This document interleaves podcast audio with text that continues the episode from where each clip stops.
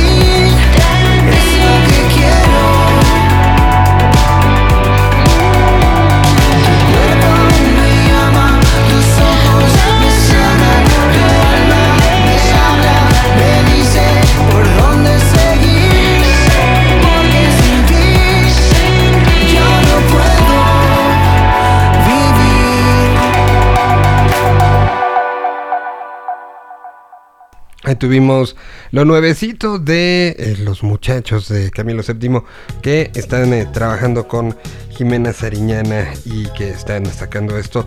Que, bueno, insisto, 2020-2021, el año de las eh, colaboraciones, ¿no?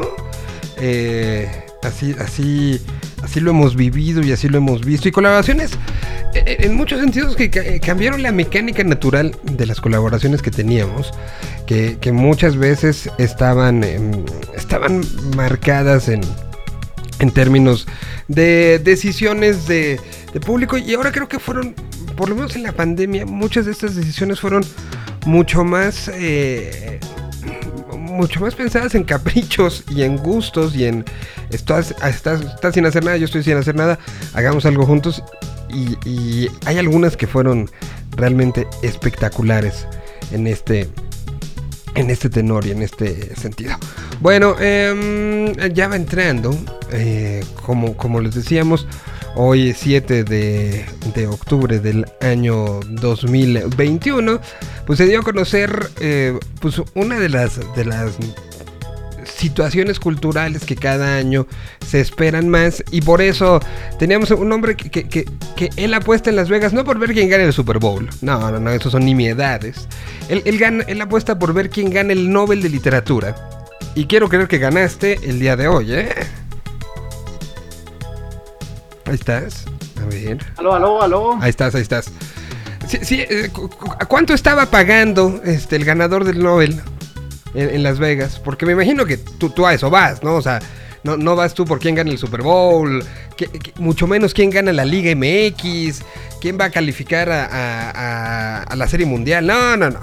Esas son, son cosas, este, son, son cosas insulsas para el señor de lentes. Él, insisto, va por los momios, voy con tal al príncipe de Asturias, voy con tal al Nobel de Literatura, eh, voy po- con tal al oso del al oso de oro del Festival de Cine de Berlín. Es las cosas que él apuesta. Bueno, Como siempre. eh, ¿qué, qué, qué pasó? ¿Cuáles son las reacciones? ¿Quién es, ¿Quién es el personaje que el día de hoy se lleva este, este título? ¿Y por qué no fue Bob Dylan otra vez? Pues, porque ya, ya, ya se cansaron de que les rechace ir a, a- a la ceremonia, a recibir el, el premio. Eh, no, no, ya se cansó la Academia Sueca de que les hagan el fuchi. Ajá. Entonces, fíjate que sí fue un poco sorpresiva la entrega del Nobel de Literatura este año, porque, pues como siempre, no, o sea, sí, sí hay algunos círculos de apuestas entre, entre los doctos de, de la cultura, Ujú. Y pues uno- algunos de los nombres fuertes para este año, que, que se tenían como muy, muy tomados en cuenta por parte de la comunidad intelectual, eran por supuesto el ya infaltable en las listas Haruki Murakami, ¿no? Nunca lo va a ganar, ¿no? O sea, es, es el Leo DiCaprio del, del Nobel. Sí, por supuesto que lo es. Lo es en muchos términos, ¿sabes? En términos de, de insistencia, en términos de producción, eh, en términos de. y sobre todo del público que, que lo, que lo avala, ¿no? Pero finalmente, eh, bueno, sigue estando ahí en la cola el maestro Haruki Murakami. Otro de los nombres que sonaba muy fuerte era el, el de, la, de la poetisa canadiense eh, que escribe en inglés, Anne Carson. Anne Carson eh, pues, ha brillado como ensayista y como traductora y eh, su producción personal es eh, poética y tiene ya bastantes años trabajando. Ella comenzó su carrera en el 86, pero Anne Carson se queda fuera de la jugada en esta, en esta edición 2021 de los premios Nobel. Y finalmente, otro de los eh, nombres que por los que más apostaba la comunidad intelectual era por Margaret Atwood. Eh, es, eh, también, bueno, ella es multifacética, ella no es estrictamente, eh, no, no, se, no se ciñe a un solo género, poeta y novelista primordialmente, y también pues es muy, re- muy reconocida por su eh, actividad política, ¿no? Es gran activista también de origen eh, canadiense, Margaret Atwood, y también se queda fuera de la jugada. Fue muy sorpresivo la- la, eh, el resultado de los Nobel este año porque figuró, finalmente la, la Academia Sueca decidió dar, entregárselo a alguien que no estaba dentro de las listas de más considerados, que su nominación pasó muy, muy a la sombra porque es una, a pesar de ser un gran escritor, pues su, su proyección a nivel mundial es muy limitada. Entonces, el Premio Nobel de Literatura para este año 2021 fue otorgado al novelista Abdul Razak Gurnah. Él es de origen, eh, eh, él, es de, él es de Tanzania y es De novelista. Tanzania. Te aseguro que si le preguntas al 80% de la población dónde encuéntrame Tanzania en un mapa, no sabemos. Sí, seguramente, seguramente. Por eso pasó, o sea, es, es eh, muy singular la decisión de, de la Academia Sueca, porque eh, de alguna manera, digo, no es el primer eh, africano que gana eh, un premio Nobel, ¿no? Por ahí anda también el maestro eh, este, Coetzee. Ajá. Y eh, lo que llamó la atención es que había muy poca, muy poco ruido al respecto de, de la, de la obra de, de, de Abdul Razak. Entonces, ¿qué sucede? ¿Por qué, por qué es eh, sorpresiva? Porque Abdul Razak, además de todo, tiene una trayectoria novelística bastante limitada. Tiene solamente 10 eh, eh, novelas publicadas a lo largo de, a lo largo de su carrera. pero cada una de ellas, y solamente están traducidas al inglés, a- a- cabe mencionar, ¿eh? Ah, No, ¿sí? no, no vayan corriendo, este, seguramente. Sí, eh, no, pues eh, después de- Ahorita ya eh, están así, eh, este, eh, Sí, ya jefes editoriales gritando, ¿no? Exactamente. si alguien, alguien se está volviendo loco en, en alguna oficina de Planeta. editorial diciendo, ah, aporta los derechos, queremos la traducción. Y seguramente Penguin, en un par de Random meses House. tendremos una invasión de, de las traducciones al español de, de las novelas de... de Pero ninguna, ninguna está traducida de las 10, ninguna. No, están traducidas al inglés. Y ya. En español es imposible encontrarlo. ¿Cuál es el idioma original que se habla en Tanzania? En Tanzania, ahora verás, eh, si no ten- si no mal, eh, si no estoy mal, creo que el, el idioma oficial es inglés, pero ahorita, ahorita te lo confirmo, porque hay algunas naciones de em, de África que tienen más de un idioma oficial, entonces eh, estamos rastreando. ¿Cuál es el idioma oficial? En Es? Swahili ¿El e inglés? inglés. El inglés y el swahili. El O swahili. sea, tien- tienen, tienen los dos como idiomas oficiales, tanto el swahili como el inglés. Evidentemente hoy, o sea, si pones Tanzania, en todos lados, Reuters, Al Jazeera, CBC, todo mundo está hablando y poniendo el nombre de Tanzania en alto, eh, pues con, con esta, esta noticia, ¿no? A- Abdul, Abdulrazak, Abdul, Abdul Razak Gurna. Abdul Razak Gurna. Pues ahí está. El- y, y- Y, y bueno, fíjate que eh, ya leyendo como a la crítica especializada, eh, eh, será muy interesante la llegada de la de, de- ya de ah, masiva, quién sabe a cuántos idiomas acaben traduciéndose sus novelas, porque su literatura tiene un tema común. Casi todas sus novelas giran en torno a los abusos del colonialismo. Nos va a ser muy interesante Póngale. ver cómo una postura política que es eh, pues agria y de la que todavía quedan rezagos en el mundo llega a, a las, a las estanterías de, los, de las librerías. ¿sí? los del Nobel quieren ver el mundo arder. Siempre. Pues ahí está. Entonces, ¿tú, tú lo has leído o no lo has leído? Yo no he tenido la suerte de leerlo. eh, alguna vez me pasaron como fragmentos de, de una novela suya que se llama Paradise. Eh, me pareció interesante, aunque no soy un gran lector en inglés. O sea, me defiendo como para hacerme entender con otro ser humano en este planeta, pero al nivel de traducir, como de poder leer eh, literatura seria, es, es complicado, ¿no? Lo que leí, lo que, lo que tuve la suerte de leer de, este fragmento de Paradise me pareció que llevaba un ritmo increíble, ¿no? Y justo un tono, un tono mm, que de alguna manera tiene ciertas consonancias con, con en el, en el tema de, un tono frío, un tono muy, muy... eh, es que no es, no es áspero, no es crudo, no es como esto de, no es como azotarte de, ay, mira qué mal nos la pasamos, sino es como una descripción muy llana. Entonces eso eso lo deja, te deja las, los, la- los hechos desnudos. Y es, es bastante duro de leer. Voy a hacer una pregunta muy mu- mu- mundana y que seguramente en algunos círculos me tacharían de idiota. Pero, ¿qué tanto crees que hoy, hoy 7 de octubre, eh, suba la venta de sus libros en Amazon? Muchísimo.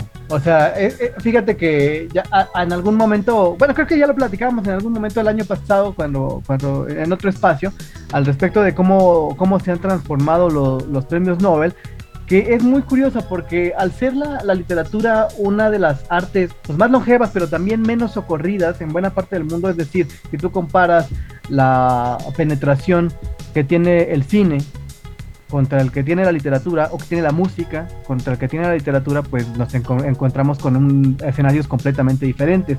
Entonces, cuando hablamos de premios, de premios como los Oscars, como, como, este, como Cannes, como Berlín, o hablamos de los premios Billboard, o hablamos de eh, los, eh, los premios, este, los Grammys, evidentemente hay en, el, en la implicación, en, la, en el resultado final, siempre a la- el nivel de ventas es un punto que juega, que puede tener cierto peso dentro de la entrega, ¿no? dentro de la decisión final. No es quizá el, el- el punto más importante, bueno, quizá en algunos sí, como, como en Billboard, que, que finalmente son premios que, que giran en torno A las a la- ventas. la.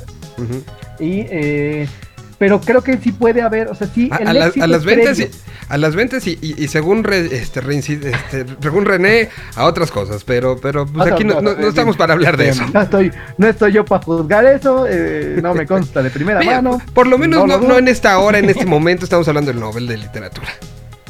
Pero, en, en fin, entonces, eh, eh, al contrario de esos escenarios en los que ya hay como una expansión grande de la obra, el Nobel de un tiempo a la fecha se ha, se ha invertido su lógica. Es decir, en los años anteriores, el círculo de intelectuales y de gente asidua a la literatura, antes de tener una exposición tan mm, grande como la permite Internet, pues sí había como discusiones acerca de eh, quiénes podrían ser los autores. ¿Por qué? Porque la, por la que la comunidad literaria a nivel mundial estaba muy conectada. Es decir, había mucha menos producción, pero había eh, mucho más intercambio. Entonces, ha cambiado un poco la dinámica, empezó a cambiar y es muy común que hoy día, cada vez que se revela el Nobel, sea un perfecto desconocido para, el gran, para la gran mayoría del, de- del planeta Tierra. Entonces, nos pasó con muchísimas personas, ¿no? Eh, con, con Moyan, con eh, Transformer, con, eh, bueno, Alice Munro, sí tenía ya cierta, cierta importancia, cierta relevancia en, América Latina, había algunas traducciones. Este, han pasado con muchos autores este hecho. Entonces, se da a conocer el Nobel de literatura y es un perfecto desconocido en muchas regiones del mundo. Y eso hace, eso provoca que a partir de ahí, pues haya muchas compras, haya muchas traducciones y eh, su literatura se expanda de una forma increíble. Es decir, al revés que en los otros premios, el- la declaratoria del Nobel sirve Ayuda. como un trampolín de ventas. Mm, Pues es, es interesante que así sea. Y, y- y al final, pues si lo decimos con la música, también lo decimos con las letras, ¿no? Mientras este tipo de cosas ayuden a que las letras lleguen a más ojos, pues qué mejor. Maravilloso. Pues muchísimas gracias, Fabián. Un reporte bastante extenso para saber quién es, ¿no? Porque si era así como la cara de. ¿Eh? De mucha ¿Eh? gente cuando Sí. leía de. Y el ganador, y así de. Y el ganador del Premio Nobel de Literatura en su año 2021 es. Y en vez de oírse aplauso, ¿eh? Así se Así se oyó, ¿no? Entonces, entonces, aquí quisimos este, poner, poner las cosas en, en su justa dimensión. Te agradezco muchísimo. No de ¿Qué, haces a las 7? Nos vemos mañana. No, ¿qué, qué haces a las 7? ¿Cómo? Ah, sí, nos escuchamos ahí a las 7 de la noche. ¿Tienes, ¿Tienes plan? Em, pues no mucho. Ya, ya lo, puedo- ya lo voy a decir, ¿no? Sí, ya, ya, suéltalo, ya, Ya lo suéltalo, ya, ya. ya es 7 momento. de la noche estén pendientes de las redes de Señal BL y de Vive Latino. Hoy Señal BL empieza un nuevo proyecto que, que va muy de la mano de Tierra 226. Eh, Tierra es como el espacio todos los días y Señal ahora tendrá un espacio en vivo este, a partir de hoy a las 7 de la noche. Estén pendientes de las redes de Vive Latino y de las redes de Señal BL y ahí les diremos dónde, cómo y, y dónde nos veremos. Así que mucha suerte, amigo mío. Mucha suerte, mucho éxito y acompáñenos, todos los que nos están escuchando, acompáñenos a las 7 de la noche por las redes de eh, Señal Bio Latino y Bio Latino. Ahí estará el enlace para que nos puedan escuchar completamente en vivo. Y que empezamos hoy y esta primera etapa de esta nueva etapa de Señal BL, pues se va hasta marzo. O sea, de, de corridito, de pegadito. Entonces, estamos muy emocionados porque eso vaya a suceder. Festejemos con Caloncho. Y nos vemos a las 7 entonces.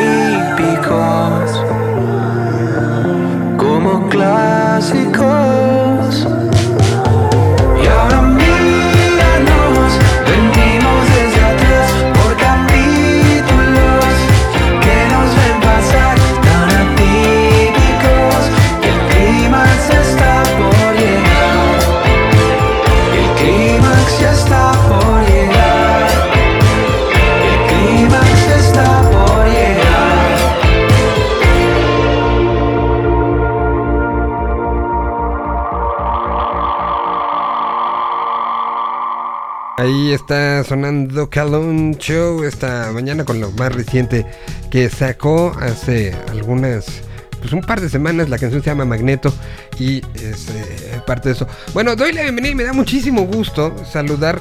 Teníamos pendiente esta plática eh, desde, pe- pero viajes, es, es alguien que viaja todo el tiempo, que, que, que, que no sabe dónde, literal es, es de esas personas que no sabe dónde amaneció hasta que voltea y ve eh, la, la- la mesita de noche en dónde está, ¿no? Este, y, me da muchísimo gusto que, que hoy podamos estar platicando, porque además siempre es un gusto vernos, es un gusto platicar, y, son muchos años de, de- de encontrarnos y de compartir cosas, y a mí se me resultaba muy importante platicar de, eh, pues estamos a unos días de, de la reactivación, incluso hoy eh, por la mañana, en la mañanera, se, se implicó que se está buscando la manera en la que gente vacunada vaya a celebrar no la independencia, ahora la revolución. Como no hubo grito, pues ahora quieren que van a quitar la revolución. Pero bueno, ya, ya esto habla de, de- lo inminente que es que lo masivo está de vuelta. Que está regresando la vida de muchas maneras y la música es una de las importantísimas. Y uno de los primeros festivales que sé de buena fuente que estaba ya listo y que todo este tiempo era momento de, ah, ¿qué va a pasar? ¿Qué va a pasar? Pues está también a, unos cuantos días eh, de, llevarse a cabo un festival, el, festival psicodélico más importante de Latinoamérica, así me atrevería yo a decirlo y a mencionarlo, por lo que ha sido su historia, por lo que ha sido sus carteles, por lo que es ya el nombre que tiene a nivel internacional. Y- y pues es el primero, o sea, la psicodelia nos estará salvando. Y eso me emociona, me emociona muchísimo. El Festival Hipnosis estará llevándose a cabo y hubo, eh, pues se, se planteó que será en un lugar dentro de la Ciudad de México. Normalmente se había hecho como en los alrededores, pero hay mucho que platicar del asunto y, y bueno, pues estamos al tiempo necesario. Doy la bienvenida a Cintia Flores, eh, directora del festival, mujer que literal me ha tocado incluso acompañarla en algunos, pero sé que está por toda Latinoamérica buscando talento, escuchando bandas, viendo qué, qué, qué, qué- qué está pasando en una Latinoamérica efervescente musicalmente hablando. Y bueno, Cintia, te saludo con muchísimo gusto. Eh, muchas gracias, Miguel. Qué gusto escucharte otra vez y, y qué chido porque también creo que eh, hemos estado en buena comunicación, ¿no? Desde pandemia, Sí, sí, sí. con muchas acciones, este, con mucho trabajo, todo es, este, la verdad es que me encanta platicar contigo porque pues siempre hablamos de las netas, ¿no? De, de las netas que vivimos en el día a día en la música y, y, pues muchas gracias por esa introducción, ¿no? Me da mucho, mucho, me da, me siento muy contenta de, de escuchar esto y la verdad es que estamos muy contentos de, de que regrese por fin Hipnosis, que es como, pues es el, el hijo, ¿no? Como consentido de, de- del proyecto Indie Rock. Y, y la verdad es que Eh, pues sí, cambiamos de locación porque, digo, la verdad es que es complicado, ¿no? Siempre hacer producción en exteriores. Sí. Eh, antes se hacía en un bosque, ahí en Whisky Lucan, y, y pues es, es caro, ¿no? Es caro. Al final esto es un, un proyecto independiente que, que, pues que sí, ¿no? O sea, siempre para hacer cualquier proyecto necesitas cierta inversión y todo, pero eh, pues hacerlo en el bosque implica como más gasto, Más, ¿no? sí, de claro. producción, de fierros, de cosas que, que lo hacen como más complicado. Y, y que bueno, a la- al público que, que ya sabe qué onda con esto, pues, la pasa muy bien, todos la pasamos muy bien, aunque esté lloviendo, porque nos ha tocado eh, producir siempre en lluvia. Eh, Pero, pero lluvia, lodo, o sea, traen un cachito de Glastonbury a, a- a la Ciudad de México. Es este. Sí, Y, y además ha coincidido, creo que dos de las ocasiones, en si- siendo uno de los fines de semana más fríos del año, ¿no? De, esos, de esas veces Sí. que los frentes fríos se adelantan y que, o sea, diciembre estás en Bermudas, pero en octubre estás con triple chamarra. En dos ocasiones ha pasado en hipnosis, ¿no? Es un festival súper guerrero, la verdad. O sea, está bien. Todo terreno. Edición, porque primero que, o sea, siempre hay algo. Y, y de verdad que, que siempre ha tenido historia como de mucha, de- sí, de guerrilla, ¿no? O sea, primero fue el terremoto, ya nos iba a hacer, se hizo, hubo un frente frío horrible, pero estuvimos ahí to- todos bailando, ¿no? Y, y pues hipnotizados, ¿no? Con muchas bandas increíbles que, que queríamos traer desde hace varios años. Y el segundo, pues igual, ¿no? O sea, no, no pudimos confirmar la misma locación donde, donde estábamos, pero pues llegamos ahí a las caballerizas que les digo en Esquilucan. Y, y estuvo increíble, aunque pues, sí hubo frío y lluvia. Y también esto, esto obedece a pues también encontrar nuestro espacio en el calendario de, de festivales con los que pues respetamos sus momentos, ¿no? eh, no sé, llámese febrero, ¿no? Que empezamos con Baidora, ¿no? Luego tenemos Norma, luego tenemos Marvin, Vive Latino. Y pues cada quien tiene sus esfuerzos y eso se tiene que respetar y, y, pues nosotros tenemos que encontrar nuestro espacio para pues, enfocarnos, ¿no? A, a nuestra difusión. Y, y, pues mantenemos esta fecha, ¿no? Mantenemos esta fecha y nos ha gustado, la verdad. O sea, creo que la gente que siempre ha apoyado desde el principio sabe qué onda y, y cada vez son más, ¿no? cada vez son más en cada edición y ahorita pues en pandemia eh, eh, surgió esta oportunidad, ¿no? Como en medio de, de, pues también el esfuerzo de difundir y ver qué onda con el cartel y todavía faltan cuatro bandas por anunciarse. Ah, sí. Eh, entonces, eh, en medio de toda esta, pues esta organización y toda esta proyección, pues surgió la oportunidad de, de hacer shows ahora en un lugar que no muchos conocen, que está en el sur de la ciudad, que se llama Quarry Studios. Ahí de hecho ya han hecho conciertos, pero como de transmisión, ¿no? Como de... Eh, el Unplugged de Molotov, por ejemplo, se grabó el- ahí. Exacto. Este, y es un lugar, es, pues, literal, es un como un cascarón con un patio gigante, pero, pero además está bien raro porque está a unos pasos de periférico, pero está hundido. Entonces, Sí. eh, o sea, no te sientes que estás ahí, sino sientes unas, estas, estas paredes de, de piedra volcánica, te rodean, eh, eh, te hacen sentir como, como en un, literal, como en un cráter. Eh, Sí. Es un lugar sui generis y que ahora creo que con, con, con el festival puede convertirse en un, un- un gran lugar para, para hacer cosas, ¿eh? Sí, pues eso, eso es lo que ya no visualizamos cuando se abrió la ventana y dijimos, no, claro que puede vivir aquí, va a ser Sí. mucho más cómodo para la gente llegar, va a haber baños, ¿no? Ahí ya están los baños, o sea, ya están todas las facilidades para que todos disfrutemos y también nosotros podamos tener como mucha más atención como a, a- a todo este control de, de salud, ¿no? De, de- de limpieza, etcétera, etcétera, porque pues está más limitado como los espacios están como más controlados, por así decirlo, ¿no? Y hay esto- estacionamiento literal. Este, no sé si van a activar parte del patio este o enfrentito está una plaza, un centro comercial donde literal cruzas la calle. Hay forma de llegar, hay muchas, muchas maneras de llegar, ¿no? O sea, Claro. incluso el metrobús está pues a 15 minutos caminando. Eh, o sea, Es correcto. tiene, tiene como muchas, muchas variantes y, y- y por fin también buscar una descentralización, ¿no? De, de- de- de los lugares como tradicionales. el sur, el- el- al sur le hacía falta un, como que un espacio, ¿no? Ha habido como algunos in- este, intentos, ¿te acuerdas? El pabellón de alta tecnología que estaba ahí en, muy cerquita en Cuicuilco, que incluso se hizo un show de Austin, este, con no me acuerdo con quién. Se hicieron Sí, se hicieron algunas, algunas cosas ahí, este, pero, pero del sur le faltaba algo y esperemos que esto llegue a cubrir esa cuota, ¿no? Incluso me acuerdo que ahí intentamos hacer hace muchos años un show con el Instituto Mexicano del Sonido. Ahorita que me acuerdo. Ahí en el parque. hace muchos años, ajá, ajá. Eh, y justo, o sea, como que no, pues no, no avanzó ese, ese espacio, pero digo, es que también, o sea, tener una locación es complicado, ¿no? O sea, para que, pues los baños, todo, todo, tenerlo como la operación íntegra, pues es como vital, ¿no? Para cualquier eh, recinto. Y esto pues ya lo tienen de, de cierta forma amarrado estos señores, ¿no? De Quarry Studios y la verdad es que nos abrieron las puertas y fue como, o sea, pues un, un- no-brainer, ¿no? Una Sí, claro. que, que, o sea, era como ya fácil movernos para ahí y, y dar como más facilidad a la gente que ya adquirió sus boletos y que pues y que pues los vamos a recibir ahora sí que con los brazos abiertos con, con toda la energía ya fuimos ya estamos ahí como con nuestras visitas de scouting y viendo que todo esté como súper bien para todos.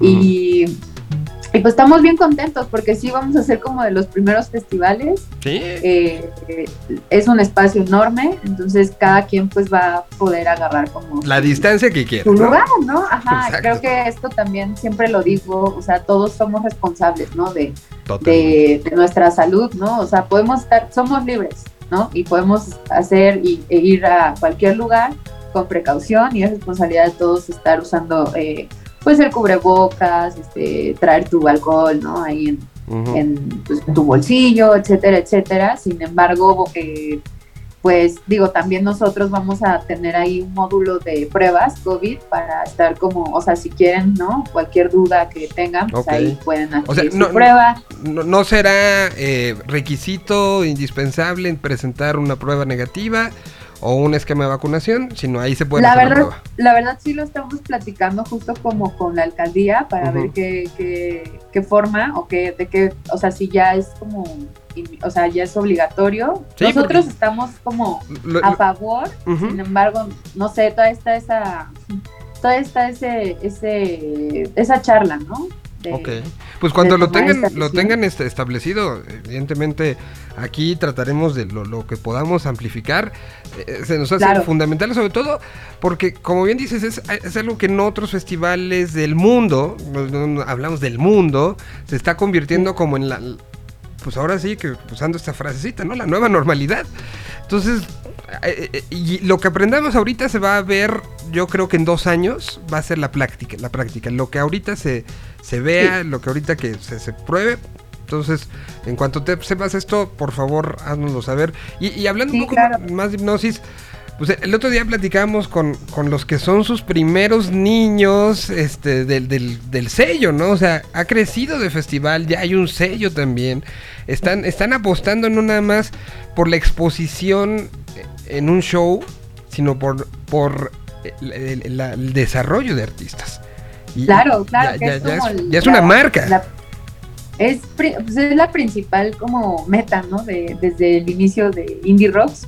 Y ahorita creemos que es un momento clave, o sea, como hipnosis, eh, darle seguimiento a, a- como muy puntual, ¿no? A ciertas bandas, o sea, para, para justo desarrollar eh, pues esta amplificación de su sonido por el mundo. Creemos que, que puede haber como una buena relación, ya existe, ¿no? Una muy buena relación como entre festivales psicodélicos vamos a ir expandiendo como estas uniones para justo rotar bandas, ¿no? Por el mundo, o sea, que nos manden de Inglaterra y les mandamos, o sea, porque creo que es la única forma de, de crecer, ¿no? Como comunidad Totalmente. musical, o sea, el intercambio de ideas, el intercambio de sonidos, entonces, pues creo que es como la proyección desde el principio, ¿no? El, el, el tener este proyecto mexicano, ¿no? 100% mexicano y darle pues darle voz a estas bandas mexicanas, o sea, pues ahora sí que es el equipo, ¿no? La, la playera, ¿no? La playera, pues llevarla pues, por el mundo y, y seguir como impulsando estos talentos que pues nos mueven, ¿no? Nos mueven para generar estos proyectos, porque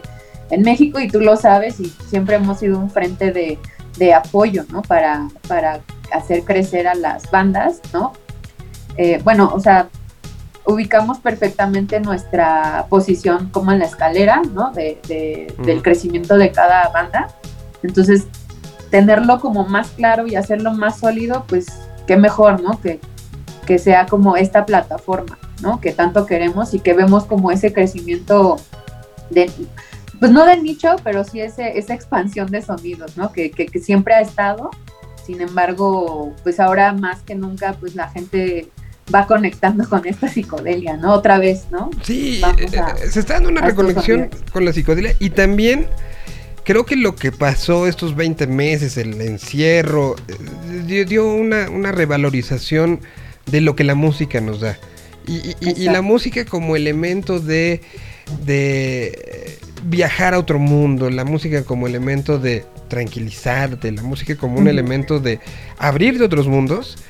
Particularmente la psicodelia tiene algo de eso, ¿no? Entonces, cre- cre- creo que, que sí habrá como un momento más receptivo. Y creo que es un gran momento para quien nunca le haya entrado a, a la psicodelia, que no no ha ido a un show, porque no es lo mismo oír el disco, oír una canción, que meterte en, en toda la experiencia.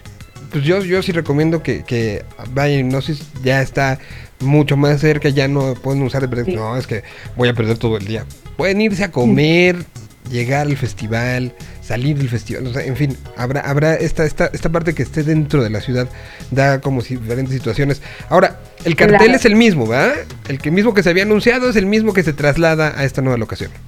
Sí, sí, sí, es el mismititito y ya nada más faltan cuatro bandas por anunciarse que, que ya van a complementar ahí el día porque de hecho también estuvo padre como el cambio porque en Whisky Lucan iba a ser un escenario y ahora van a ser dos escenarios. así como muy bien. rotándose afuera y adentro, afuera y adentro, porque, o sea, va a ser como, o sea, la estructura de, de los Quarry Studios da para hacer un escenario en exterior, donde es el estacionamiento, como dices, está la Ujú. piedra volcánica, y va a estar increíble como el trip, porque traemos a un señor que tiene un proyecto que se llama Mad Alchemy, y va a proyectar como colores y aceites en las rocas. Entonces, esto, esto va a ser como parte ¿no? de, de toda la experiencia musical que, que va a complementar increíble, ¿no? O sea, cuando vimos las rocas del venue, ya, ¿no? Fue como, claro, ¿no? Ya, claro, claro que puede ser aquí, ¿no?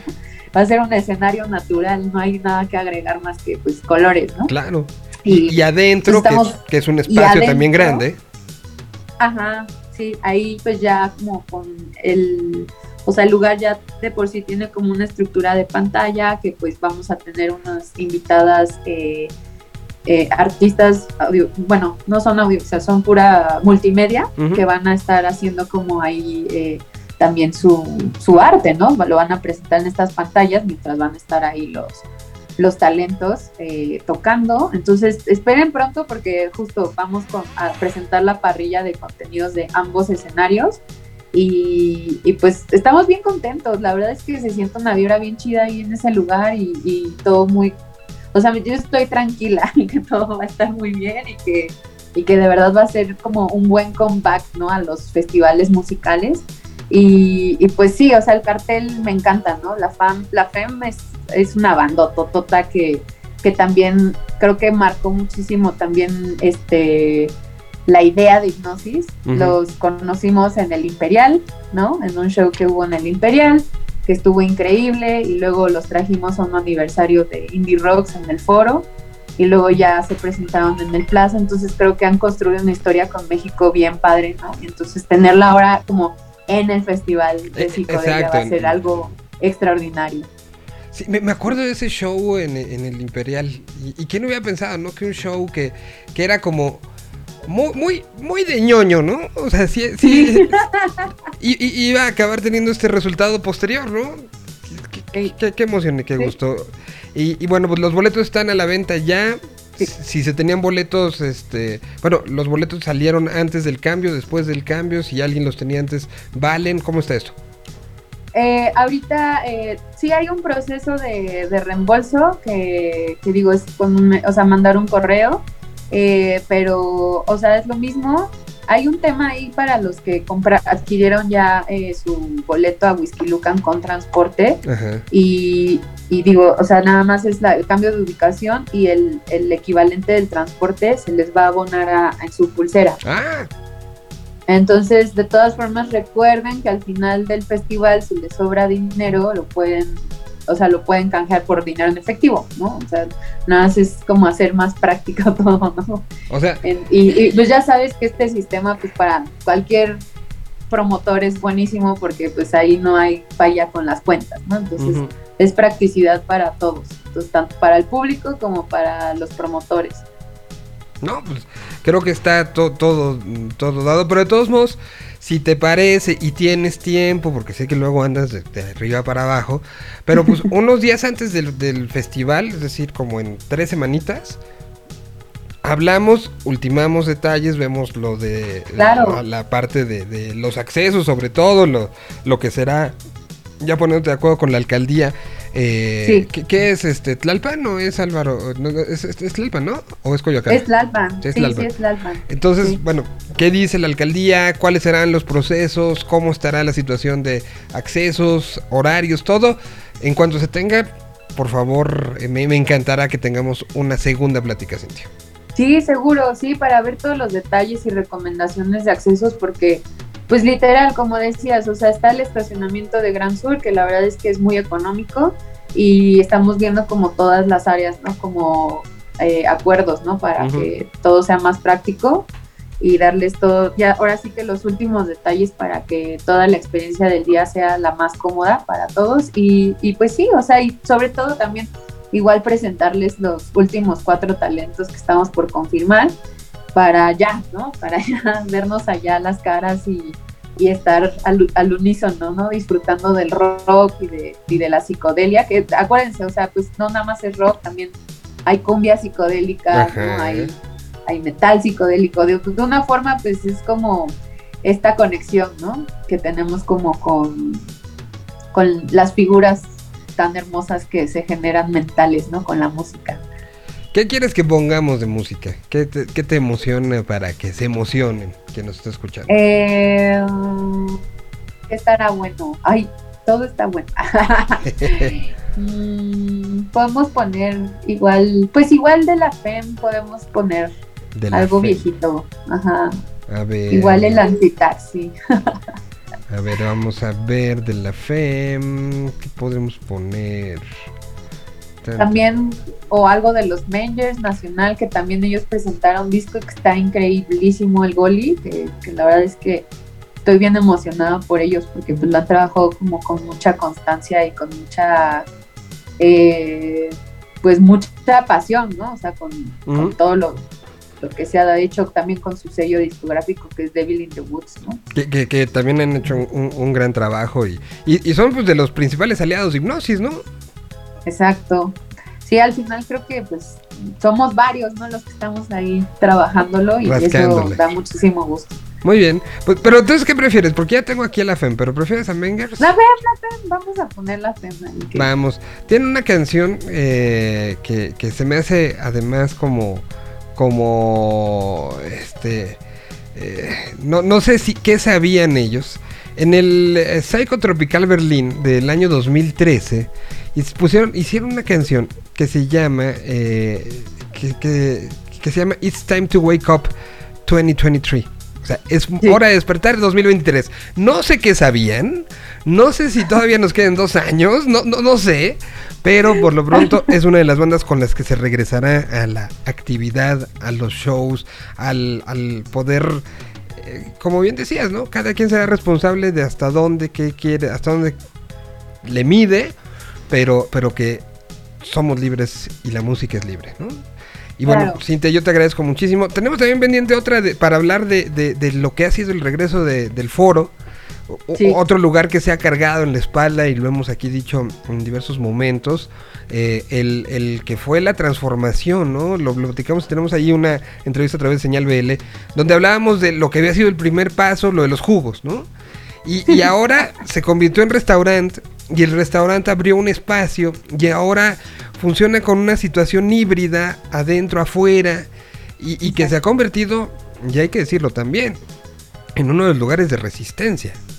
O sea, eh, y sé que no ha sido fácil, y sé que seguramente habrá momentos donde en tu oficina el- el lápiz rojo se use más que el negro, pero, pero se está resistiendo y eso o sea, hay que agradecer. A- a- a- planteemos una, una plática de cómo han ido las cosas y todo lo que se está planeando, porque según me han contado, eh, la- las fechas de, del indie están llenas casi casi hasta ya 2022, ¿no?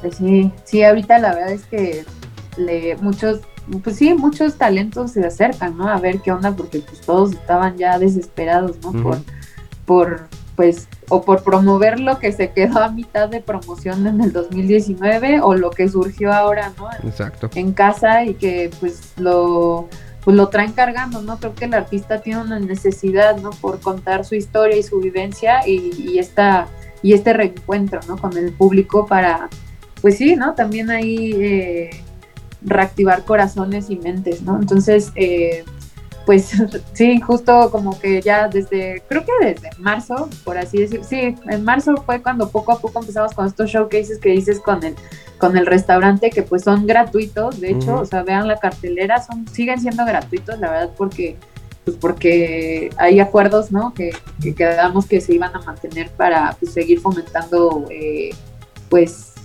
justo la música y hay otros que pues ya regresaron al, al- a la venta de boletos ya dentro del foro. Entonces, eh, pues todos quieren tocar, todos queremos hacer cosas, este, Chile viene, Colombia viene, o sea, ya están volando, ¿no? Muchas bandas de Latinoamérica, que también esto pues se puso bueno, ¿no? Como, como esa unión a distancia. Totalmente, totalmente. Y luego, luego, pues fue en sus marcas listos fuera, ¿no? Entonces nosotros ahorita pues seguimos trabajando para, para tener esta cartelera, eh, pues rica en contenido, ¿no? Diversa, la verdad, o sea, muchos sonidos, pop, este, reggae, ah, o sea, hay de todo, entonces échense un clavado, la verdad es que hay cosas que hasta yo, ¿no? Es como de, wow, no, no conocía a estos chicos de Perú, ¿no? La semana pasada tocaron unos chicos de Perú que me volaron la cabeza, o sea, pues la onda es eso, ¿no? Tener como, como la opción de un lugar donde vas y siempre vas a descubrir algo chingón. Pues, yo, yo te agradezco muchísimo por, pues, por- por la- el, el esfuerzo y el corazón que le metes a todo. Ajá, Y te lo he dicho pues, No, fuera del aire y te lo digo aquí también sin, sin empacho porque pues sí lo creo, lo creo firmemente que, que, que- que se necesita ese corazón y, y que por eso creo que nos llevamos también, ¿no? Porque Ay, sí, somos unos pinches necios. No, y pues al final recuerden que pues también yo represento un equipazo, ¿no? O sea, Sí, no, no, es que pues- el equipo de ahí sabe qué onda, ¿no? O sea, por qué estamos trabajando todos y, y digo como en conjunto, ¿no? Con tan- también con Miguel, ¿no? Ahorita amplificando, o sea, somos una comunidad musical como, como pues que busca cambios, ¿no? Y busca crecer el trabajo de la música. Y, y en esta, esta comunidad creo que se vienen momentos diferentes, ¿eh? Creo que sí, Sí. la pandemia nos va a dejar en Sí momentos diferentes. Yo espero que sea esto. Pues vamos a escuchar la FEM. Recuerden, Hipnosis eh, será el próximo 6 de noviembre, ¿verdad?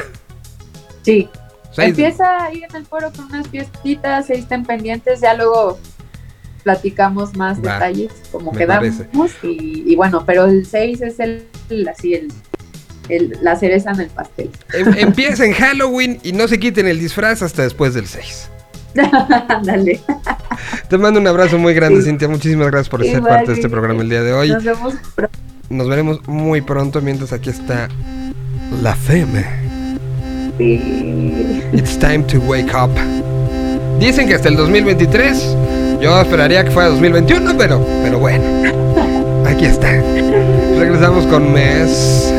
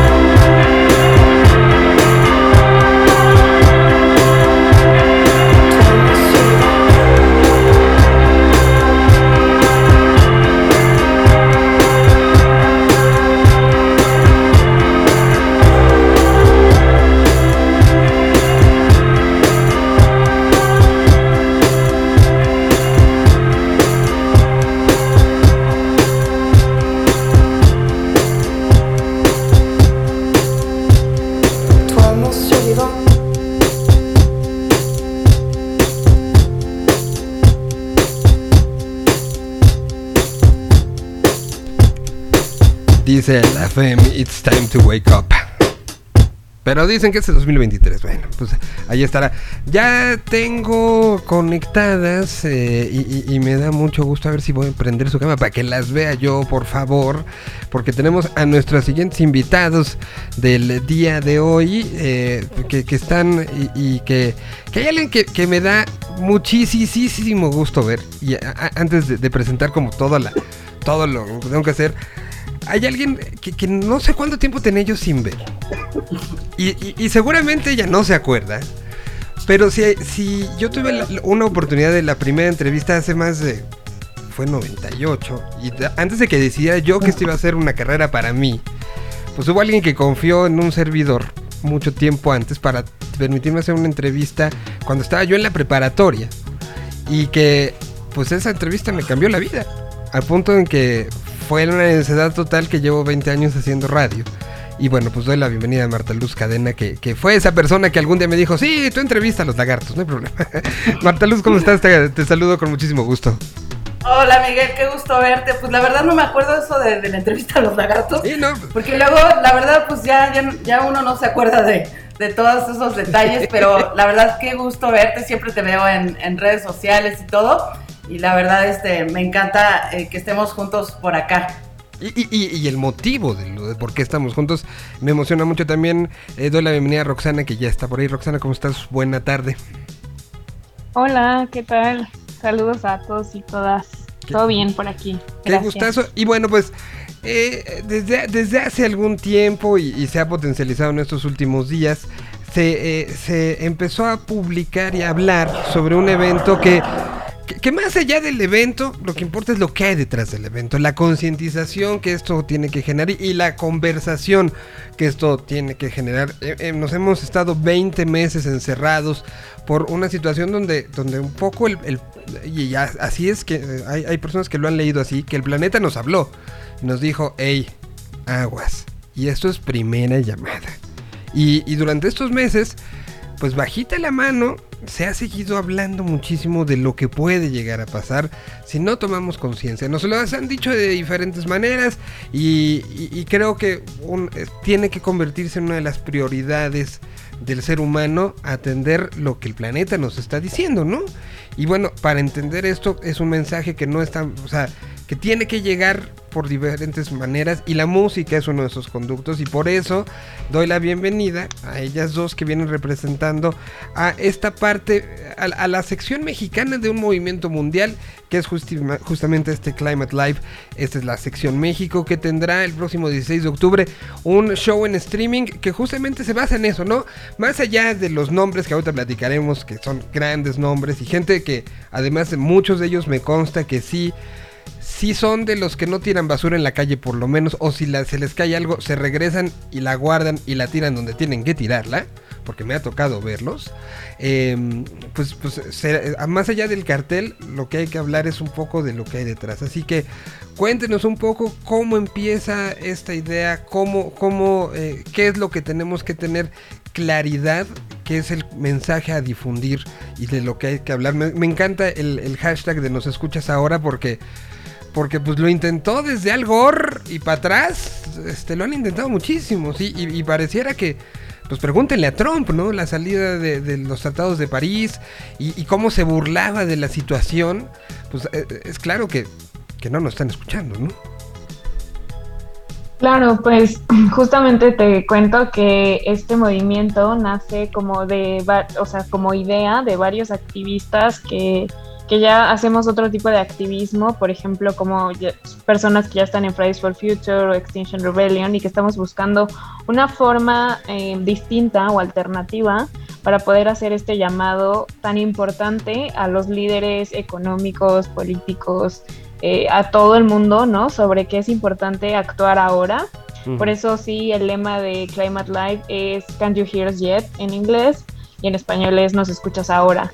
Y creo que es muy importante porque de acuerdo a los últimos reportes del IPCC que, que se han o sea, que han salido, el de hace cuatro años y el de este año, pues en el que nos dicen que ya no hay tiempo, ¿no? O sea, si bien como dice Greta, ya pasaron muchas décadas de bla, bla, bla, el, el diagnóstico está hecho desde 1980, las soluciones también, y tristemente, pues sí, como sociedades hemos fallado en, en actuar. Entonces, pues un poco la idea de sumar a la música como, como este medio amplificador del mensaje y de conexión como con las emociones y, y- y recordarnos por qué estamos aquí como humanos.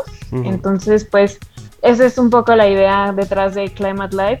Como dije, son muchos activistas jóvenes alrededor del mundo que están trabajando para poder llevar a cabo estos conciertos, que por supuesto que ha sido un reto muy grande por todo este rollo de la pandemia, ¿no? Este, la idea de este concierto era que sucediera en 2020, pero como había condiciones muy raras, Sí, no, no, todo no, estaba muy loco en ese momento, pues decidimos eh, esperar al 2021, pero definitivamente esto ya no puede esperar, ¿no? También tenemos una frase que dice, la crisis climática no espera y nosotros tampoco, ¿no? Entonces, por eso es que estamos haciendo este esfuerzo como desde la sociedad civil, como para decirle a todos nuestros líderes políticos, pues que si a lo mejor no se han enterado o no quieren creerlo, pues pues que no, que deberían de empezar a escucharnos porque justo nuestro futuro es el que está en, fue- en, en juego y en fuego también. Sí. Entonces, pues, pues eso.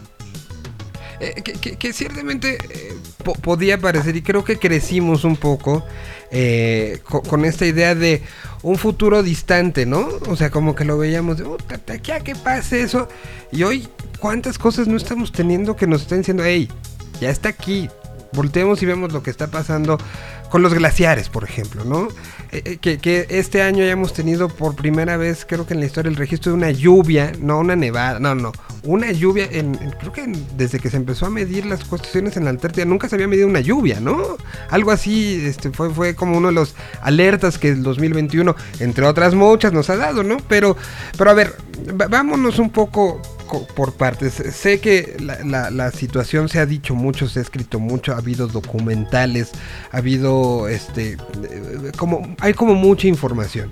Pero ¿qué está pasando? ¿Por qué el ser humano no toma esto con la seriedad que se debe de tomar? ¿Ustedes qué lectura le dan en ese sentido de por, por qué nos quejamos cuando nos imponen en una ciudad este, no, no bolsas de plástico? ¿No? Y decimos, no, ¿cómo? ¿Por qué? Yo soy libre de tener mi bolsa. ¿no? Y, y- y- si te pide, eh, eh, te piden, hay que separar la basura. No, ¿por qué? Si es mi basura, yo decido cómo, la acomodo. No, o sea, ¿por qué somos tan reticentes a aceptar algo que esté enfrente de nosotros? O sea, tuvieron que decirnos enciérrense, porque yo creo que sí. Y, y bueno, y tenemos tanto antivacuna y tanto que no creía en el COVID y tanta gente que decía que nos iban a poner un chip. ¿Por qué somos así? Bueno, la verdad es que la información está, como, como mencionas, Miguel, muy bien. Hay documentales, eh, todo Internet está lleno de, de información sobre, sobre el cambio climático, sobre la crisis climática. Por ejemplo, ayer hubo una, manifestia- una manifestación increíble de Fridays for Future, de Extinction Rebellion, que además hicieron una proyección en Palacio Nacional, ¿no? Porque obviamente nosotros como activistas no estamos de acuerdo con esta reforma eh, eléctrica porque pues nos, eh, nos está metiendo una reversa impresionante en lugar de avanzar. Exacto. Y bueno, pues obviamente pues ya no se van a poder eh, utilizar las energías limpias, los paneles solares. Yo por ejemplo tengo a mis vecinos que pusieron paneles solares y además de ayudar al planeta a respirar, han ahorrado muchísimo dinero en, en- en, eh, bueno, en pago de, de- de electricidad, ¿no? Entonces yo creo que es importante que sí la gente se informe. Nosotros también vamos a dar, eh, darle continuidad después de los conciertos. Vamos a darle continuidad y vamos a dar talleres de activismo ambiental y talleres de, de introducción al cambio climático, porque creo que eso es lo que la gente necesita. Ahora también, este, bueno, en 2018, por ejemplo, ahora que mencionas a Al Gore, en 2018 tomé el entrenamiento de Climate Reality, en donde el ex vicepresidente de Estados Unidos es el fundador de esta organización. Y estando ahí las personas es donde te das cuenta precisamente la importancia de estos talleres, en donde ya dices, ah, bueno, está pasando algo muy grave y obviamente si hay soluciones. Entonces yo creo que eso falta a, a la- a las personas, educación ambiental en las escuelas, que además está estipulado en, el, en, la Ley General de Cambio Climático. Entonces yo creo que esto es un paso que debe, debemos de dar todas las escuelas, los gobiernos, para que haya este tipo de educación y sobre todo educación ambiental a los políticos, porque realmente ignoran el tema, de verdad lo ignoran. A, ver, ahí, eh, en este caso, este, sí, sí- me gustaría ahondar, ¿no? Un poco, eh, ciertamente, uno de, las, de los discursos que usó Biden para, su, para llegar a la Casa Blanca fue, este güey está loco, ¿no? O sea, es porque nos saqueó, lo primero que voy a hacer es regresarnos, pero al final vemos que, que la organización y, todas las organizaciones este, que, tienen la, en, la agenda la situación climática, ahorita le siguen pidiendo cosas a Biden. O sea, pe- pese a que algunos se suben en el, en el tren de, de ponerse la playera, de todos modos no se la ponen completa, ¿no? Hay muchos intereses creados de por medio, mucho dinero que depende, que entonces, aunque, que, insisto, y, vemos, podemos regresar a la campaña del año pasado, ¿no? Mucha de la campaña estuvo de Biden estuvo centrada en esto. Y aún así hay muchas cosas que no se han hecho y que, que se le preguntan y como que dice, no, pues yo no sé, ¿no? O sea, ci- ciertamente eh, es un asunto que no podemos dejárselo a la clase política. Mm. Pues mira, yo creo que justamente así como somos eh, los humanos complejos y hay muchas variables en, en, como a nuestro alrededor, eh, pienso que tener una mejor conciencia ambiental, ¿no? Y el humano no ponerse como hasta arriba de todo y como la cosa más maravillosa que existe, porque se nos olvida que ciertamente sin agua, sin oxígeno, sin comida, pues nosotros no existimos, ¿no? Entonces, quizá este cambio de paradigma que impacta en todas las, en todas las verticales, desde los negocios, en cómo hacemos política, cómo hacemos energía, cómo pensamos, cómo vivimos. Todo este, o sea, es un, es un cambio muy grande el que hay que hacer, pero hay que hacerlo ya, porque si no, pues justamente nuestra extinción, la de la especie humana, es la que está ahí, ¿no? En peligro. Los humanos nos jactamos mucho de decir que somos los únicos seres pensantes en la Tierra, ¿no? Entonces creo que sí sería un fallo de la humanidad, pues no tomar eh, las decisiones correctas, porque la información, como, como comenta Marta, ya está, ya ha estado siempre, ¿no? Eh, simplemente que a veces pienso que también debe ser el miedo, ¿no? Pensar, o sea, a mí me gustaría pensar que esto que está pasando, que estamos viviendo, no fuera real, ¿no? Porque pues está muy feo. Si, si tú lees los informes del IPCC, eh, justamente eso es lo que le está pasando a muchos jóvenes, ¿no? Les da como esta ansiedad climática, porque tienes la información y ves que a tu alrededor, pues todo el mundo está como si no pasara nada, ¿no? Entonces, eh, creo que esta generación, la generación Z, que, que, está como muy activa en estos movimientos de Fridays for Future, pues definitivamente van a traer como esta energía revolucionaria para decirle a todas las personas que son mayores y que se pelean por cosas que quizá no tienen tanta importancia de cara hacia el futuro, pues que quizás es momento de empezar a revisar sus principios y sus valores, ¿no? Porque justamente el movimiento de Fridays for Future habla eh, de no ir a la escuela los viernes porque ¿cuál futuro, no? O sea, es como de, tú me dices a mí que yo tengo que ir a la escuela, pero si en 10 años ya no va a haber el mundo como lo conocemos, ¿para qué voy a la escuela, no? De, de ahí nace un poco esta idea de eh, los viernes por el futuro y me parece muy acertado, ¿no? Porque es, es, verdad que es nuestro futuro, el de todos en realidad, que es el que está en riesgo. Entonces, de repente sí, la clase política como que se pierde en, en, en cosas, porque como dices, hay unos eh, principios económicos que quizás son los que nos tenemos que replantear y decir, a ver, ¿qué es lo más importante?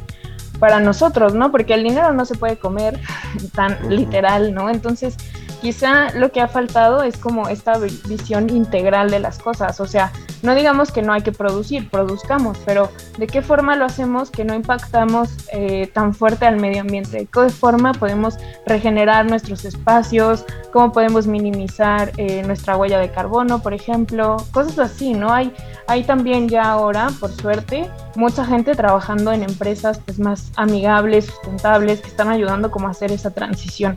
Y un poco lo que queremos hacer con este con estos conciertos en el mundo es como apoyar más eso, ¿no? O sea, ya está pasando y ese necesita volverse como nuestro motor, como nuestra Claro. revolución, por así decirlo.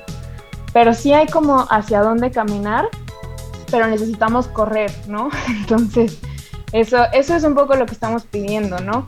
Que, que se avance hacia esos lugares, ya hay muchos proyectos eh, pues sí, de energías renovables, de agroecología, de comunidades sus- sustentables en, en muchos países desarrollados y no desarrollados, ¿no? Porque también esta idea del desarrollo, creo que te digo, es que hay que ponernos a pensar bien qué significan esas cosas para ver eh, hacia dónde tenemos que ir. Pero eso sí, es, es un cambio muy, muy grande el que tenemos que hacer y no podemos ir de a poquito, porque si no, ya no nos da el tiempo. Y, y- y- y créanme, quien esté escuchando este, esto, al, al- al final son, son esas pequeñas medidas que vayamos nosotros implementando y haciendo que el de junto vaya implementando las que, las que harán que esto se, se acelere. Porque si nos esperamos a que venga, pues al final, eh, y, lo decía Marta ahorita, ¿no?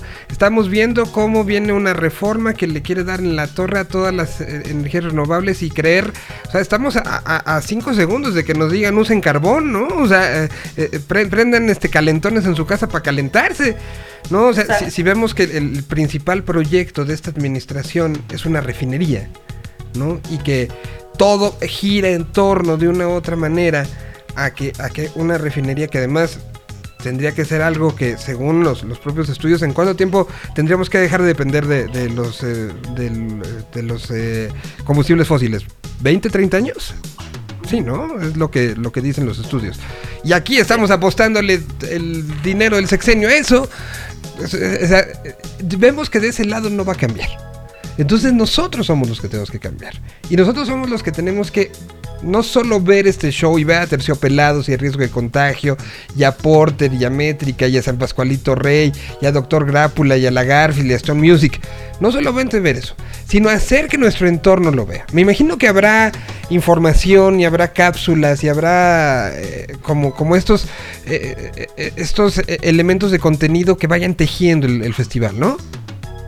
Sí, estaba, construimos un guion muy, muy, muy interesante, porque entre banda y banda va a haber un defensor de la tierra. Y también, por ejemplo, en este caso, invitamos a, nuestros compañeros de Fridays for Future que van a estar dando un discurso sobre ellos, lo que piensan precisamente con lo que viene con la COP26, eh, la conferencia de las partes de cambio climático en Glasgow, que se va a llevar a cabo el primero y 2 de noviembre.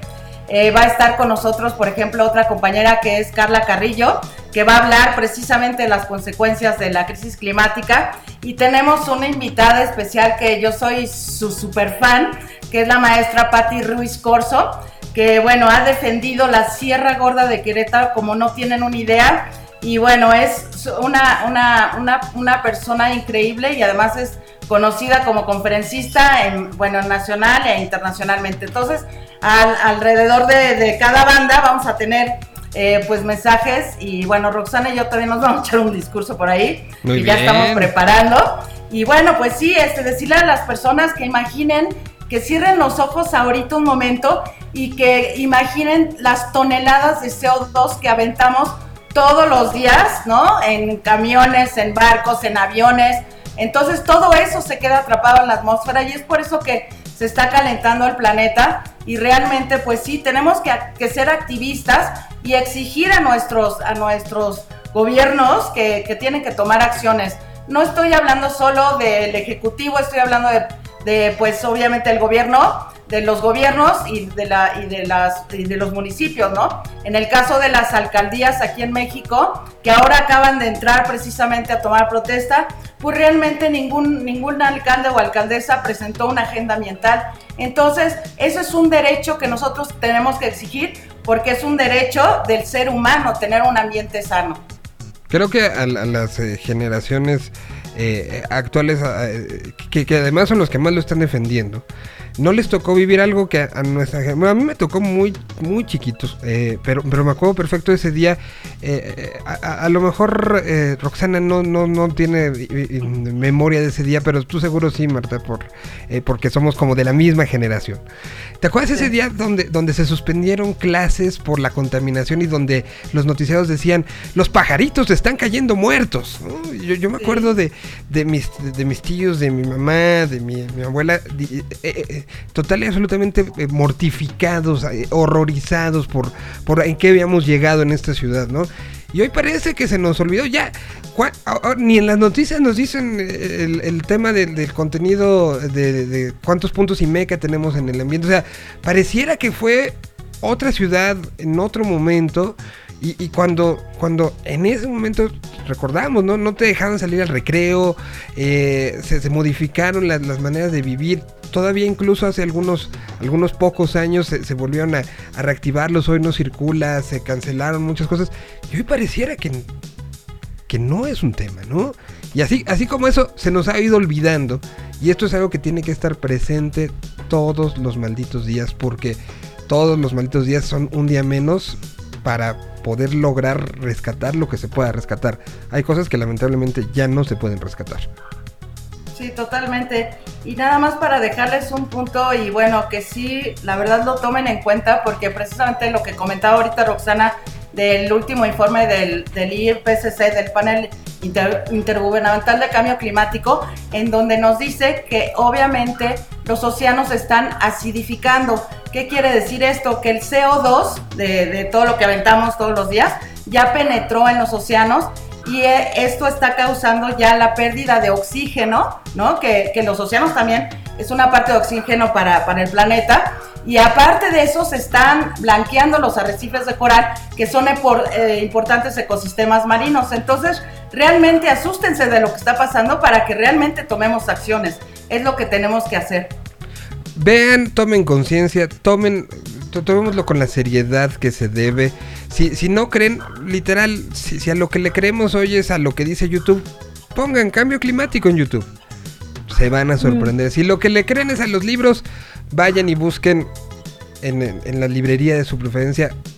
Si pregunten, oigan, ¿tiene algo de algo que se llama cambio climático? Y los van a sorprender. Si, si, si eh, le- les asusta un futuro distópico y eran los que pensaban nos vamos a convertir en zombies todos cuando empezó toda la pandemia, esto puede ser mucho peor que el, que el este, ataque zombie que a ustedes se, les ocurra, ¿eh? Entonces es algo que tenemos que tomar eh, muy en cuenta. La, eh, el show eh, será el próximo 16. ¿Cómo va a ser? ¿Cómo se entra? ¿A qué hora empieza? ¿A qué hora acaba? ¿Van a publicar horarios?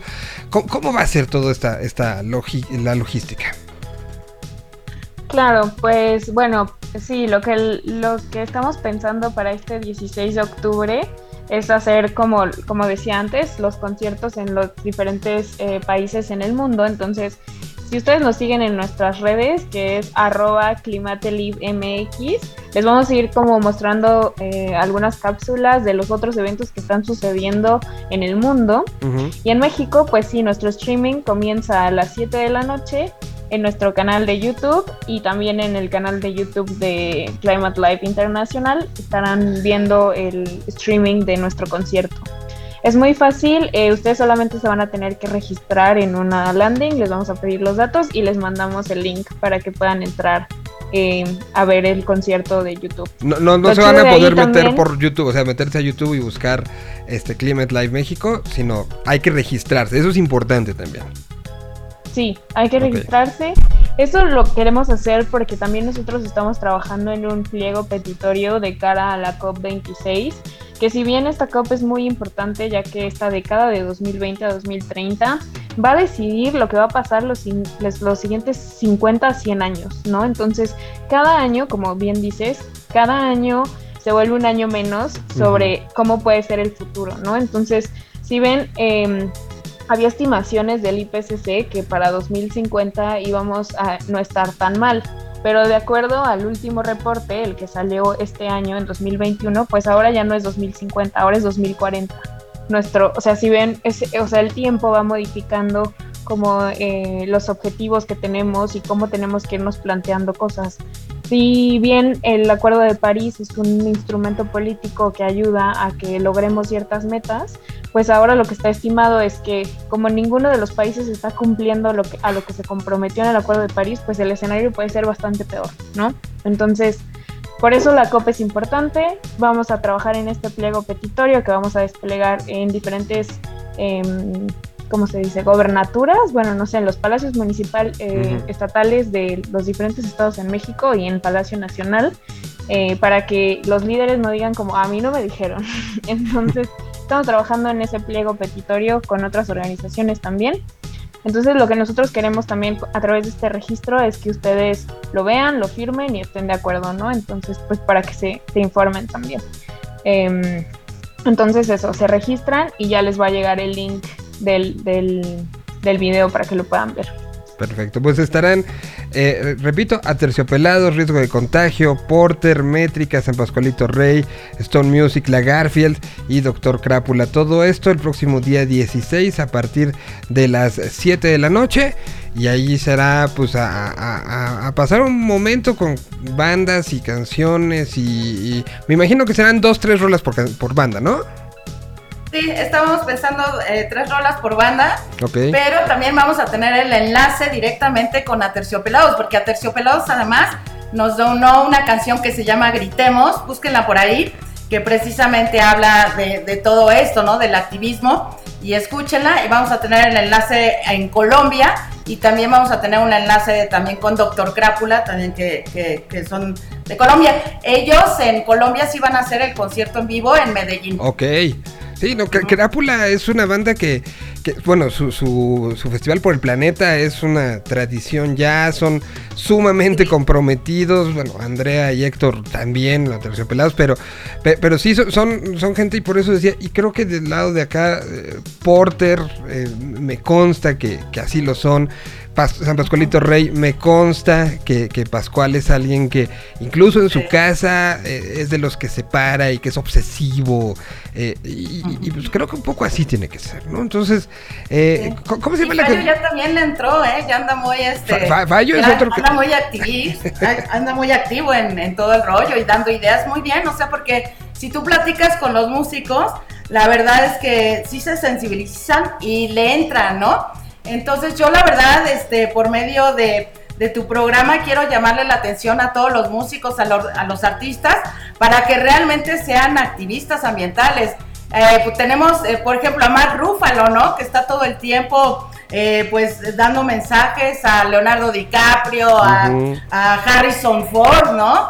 Entonces, pues yo invito a los músicos que realmente se conviertan en activistas ambientales, porque a ellos los van a escuchar más que a Roxy y a mí, por ejemplo, ¿no? Creo que todos tenemos que, que hacer que el de juntos se convenza, ¿no? Claro que sí, y además también em, lo que quería decir respecto a que todos tenemos un, un rol y desde las diferentes plataformas que cada uno tenga, pues podemos ir generando ese cambio. Y también decirles que México está dentro de una, un grupo de países que se llama MAPA, que es Most Affected People and Areas. Entonces, de acuerdo a la extensión territorial de México y su posición geográfica, la crisis climática nos va a impactar muy duro, ¿no? Entonces, mexicanos y mexicanas, nos toca esforzarnos muchísimo por defender nuestros territorios, nuestras selvas, nuestras eh, fuentes de agua y, y todo lo que está en México. Entonces, es nuestra tarea desde lo comunitario que se puede hacer hasta lo más grande. Entonces, pues sí, los invito a todos a sumarse, todos podemos hacer diferentes tipos de activismo y cada uno tiene habilidades y cosas diferentes que sumarle a sus comunidades, a sus amigos, a sus vecinos, a todo el mundo, ¿no? Entonces, pues sí, invitarlos a, que se sumen porque finalmente no hacer nada es una posición y queremos cambiar esa posición, ¿no? A que se vuelvan activistas, como dice Marta, los necesitamos de este lado, no importa el activismo que, que elijan hacer.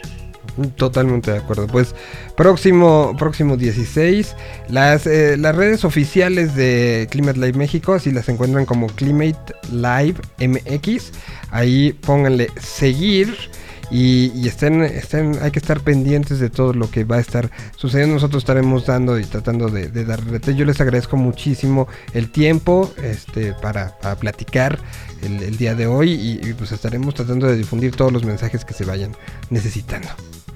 Ah, no, muchas gracias, Miguel. Eh, qué placer verte. Bueno, te digo, te veo en las redes siempre, pero bueno, qué placer verte por aquí. Y pues no, no, no, no me puedo acordar de, lo, de los lagartos, pero ya me acordaré. Mil- ¿no? 1996. 95, ¿no? 96.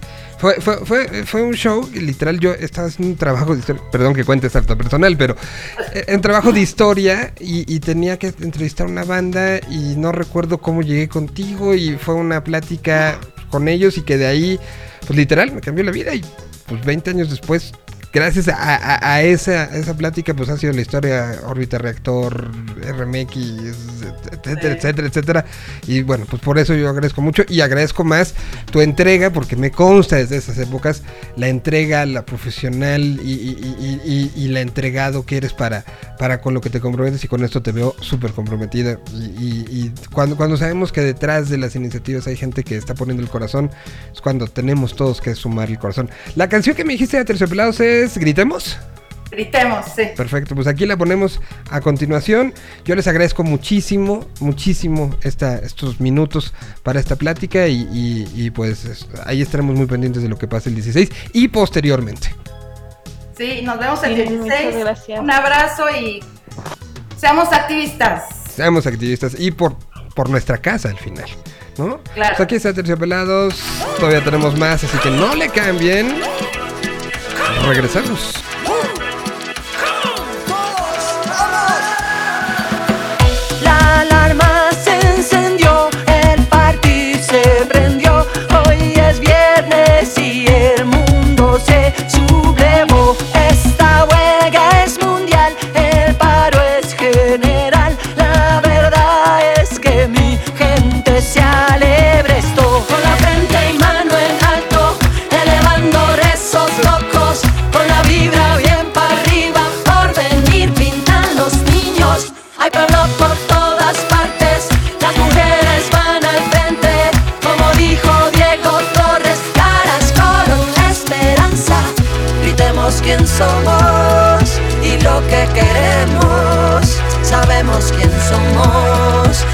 Que tenemos.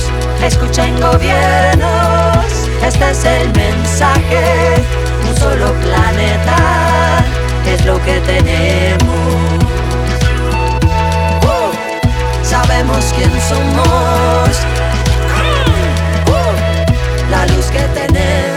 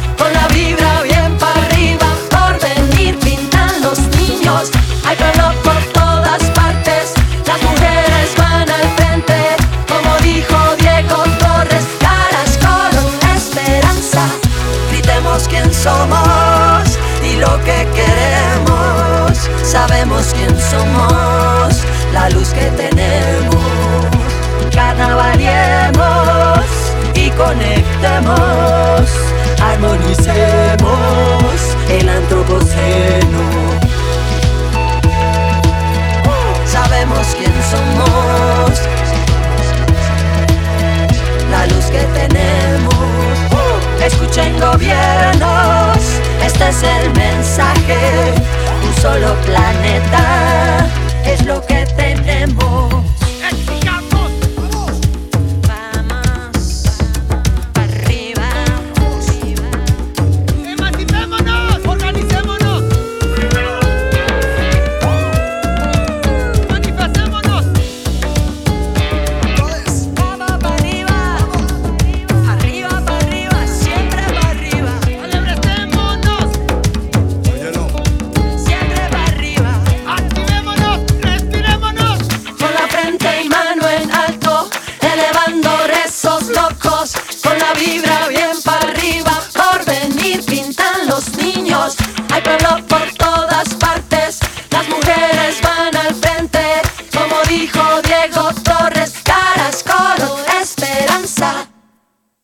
Ahí estuvo Aterciopelados, la canción se llama Gritemos y que habla justamente de todas estas situaciones del cambio climático.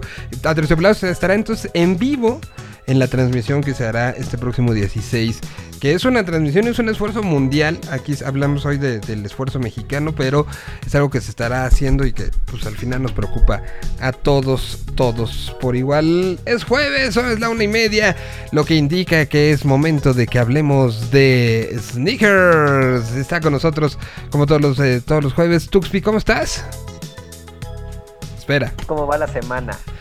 Pues, ¿qué te digo? Es una de esas semanas moviditas y, las que vienen vienen peor, entonces, este, pues hay que más que agradecer que podemos tener el gusto de vernos todos los eh, to- todos los días por acá y, los jueves particularmente en este propedéutico de lo que significa de, el propedéutico, lo podemos cerrar así. Es el propedéutico de por qué hay unos güeyes formados afuera de una tienda de tenis. Exactamente. Entendamos el porqué. Mejor no lo pudiste haber descrito. Bueno, pues, eh, eh, eh, ¿con, con qué íbamos a, a- a empezar el día de hoy? Ah, ¿de cuánto valía la, la industria, verdad? O sea, ¿cuánto generaba? Ah. Si había lana, si no, si, si, si qué. Exactamente. ¿Cuánto genera la industria de los sneakers? Y eh, lo que vamos a hacer hoy es que eh, vamos a dividir la sección en dos, porque yo estoy seguro que todas las personas que nos escuchan quieren saber qué tenis vale la pena comprar. Entonces, Ajá. primero vamos a hablar un poquito de cultura de, de sneakers, que tiene que, que el tema es pues, cuánto vale el mercado de los sneakers. Y después les vamos a dar dos recomendaciones de antes- pares muy bonitos que pueden comprar y no tienen que hacer fila. Antes de, de- de- de pasar a eso, yo este, me hicieron una pregunta en, en la semana. ¿eh? Justo hablaba yo de, de la sección y de la inclusión, de por qué lo estábamos haciendo. Y, me hicieron una pregunta que es demasiado, a lo mejor puede parecer demasiado obvia, pero yo sí no supe contestar. Y la pregunta fue, además te voy a quitar el fondo. Cualquier marca, cualquier tenis se considera como sneaker. Es decir, si me voy a comprar unos tenis, ya soy un sneakerhead o tiene que haber ya un grado de conocimiento, eh, un grado de... O sea, sobre todo para entrar, ahora que vas a hablar del costo, del precio, de, de- o sea, de cuánto vale la industria, si yo me voy a comprar unos tenis si- sin tener conocimiento de quién los hizo, qué modelos, y nada más digo, esos rojos, y me los llevo, ya estoy siendo parte de esta situación cultural o hay que pasar ciertas etapas de iniciación. Como si fuera una, una no- secta. No lo veo tan así. Yo creo que te conviertes en sneakerhead cuando ya tienes una cantidad de pares medianamente considerable. Yo te diría que si ya tienes 10 pares de tenis, ya, ya, ya eres Ya. un sneakerhead. Ya diste el paso. Ya diste el paso, porque al principio a lo mejor empiezas a comprar los sneakers, los tenis, sin conocerlos mucho. Pero cuando empiezas a tener ya el sexto par, el séptimo, el octavo, sin que te des cuenta, ya empiezas a conocer ciertas cosas. Ya dices, ah, mira, este eh, Adidas es una colaboración, este Puma lo diseñó tal persona. O sea, ya empiezas a tener cierta información que es, relevante para el mundo de los sneakers. Entonces, a lo mejor no eres la per- persona que- que más tenis va a tener o que ya tiene un conocimiento muy, muy amplio, pero ya, ya, para mí ya eres un sneakerhead porque te empezó a interesar ese mundo, ya te empezaste a meter en ese mundo. Ok. Entonces, este, yo lo veo así, ¿no? Cuando ya empiezas a, a comprar tenis de, ay, mira, es que creo que ese me gustó. Y pasa un mes o dos, ah, bueno, creo que ese también está padre. Entonces, ya empiezas a armar esta, eh, pues, esta afición por, por los tenis. Ok. Sí, porque me preguntaban cuántos tengo que tener. Yo no- no sé si hay un número específico eh, o, o sea el puro gusto, pero pues bueno, creo que ya muy aclarado. Y ahora sí, entonces, ¿cuánto vale esta industria? Mira, y fíjate que este dato lo traje porque seguramente eh, tus radioescuchas y otras personas que colaboran contigo en el programa y, y- y tú también sabes, pues al final hay industrias como los videojuegos que son una cosa gigantesca y generan mucho dinero, Ujú. el cine, pero ya los sneakers están metiéndose un poquito también a este tema. No, no, un poquito. Para ponerlo O sea, sí creo que, que sí, no, no, no creo que sea un poquito. Yo creo que ya es una de esas industrias, como bien decías, como el cómic, como eh, el videojuego, como la propia música, como eh, que, que ya tienen sus reglas definidas y tienen, tienen a veces eh, económicamente más poder que un que, algunos países pequeños, güey. O sea, tienen más flujo económico que algunos países pequeños. Y creo que los, eh, el mundo sneaker ya está en esas, ¿eh? ya totalmente. Que, alguna fíjate, isla de- de- del Caribe ya tienen, ya tiene un flujo con un, flujo mayor, ¿eh? Sí, sí, sí, ya, ya, ya es una industria muy grande. Y para ponerlo en términos muy simples y que todos lo entiendan, el, el valor de la industria tiene que ver mucho en cuánto dinero se mueve en la industria de los sneakers. Y de acuerdo al sitio Fast Company, el año pasado, en el 2020, fueron 79 billones de dólares lo que se movió en la industria de los sneakers. Y para el año 2026 se espera que sean 100 120 billones de dólares. Y esto solamente es de la industria de, de retail, o sea, lo que conocemos de las tiendas. De- o sea, No estamos estamos- hablando de que en ¿cuántos años? ¿Cuatro? ¿Cinco años? En cinco años. Cinco años va a ser el do casi el doble de lo que soy. Así es, Wow. es correcto, casi el doble en cinco años. 120 billones para el, 2000, eh, para el 2026 y el 2020, que regularmente se tienen este tipo de cifras, este, los de un año o dos años antes, aquí tenemos el de un año antes, fueron 79 billones de dólares y consideremos un poquito que aunque la industria online creció bastante, la compra de, de sneakers en línea, también hubo un freno por el cierre había de tiendas, tiendas. ¿no? de tiendas físicas. Sí, claro. No, no había tiendas y no había que, para qué ponérselos porque se la pasaba uno en chanclas en la casa. Entonces, Claro. ¿para qué te ibas a poner tus, tus tenis bien bonitos si, si nada más ibas a bajar a tirar la basura? Y ya, ya hay ciertas chanclas que entran dentro del sneaker Ah, game, ¿sí? como ¿En serio? Yeezy. Claro. Yeezy tiene algunas chanclas, Jordan tiene algunas chanclas. Ok. eh, hay una marca japonesa que se llama Suikoke, que también tiene chanclas que entran como en este mundo del sneaker game, ¿no? Por, por su diseño, por su valor, por lo que le gusta a la gente. Entonces ya también juegan ahí. Si, si, si un sneakerhead viera mis chanclas, me, dejaría de hablar. Pero ok, no, no, no estamos en ese punto. Este, eh, entonces, es un brinco. ¿Cuántos años se consideran que tardó esta industria en llegar a, los 79 billones? O sea, ¿desde cuándo se podría como contar que empezó a generarse como tal?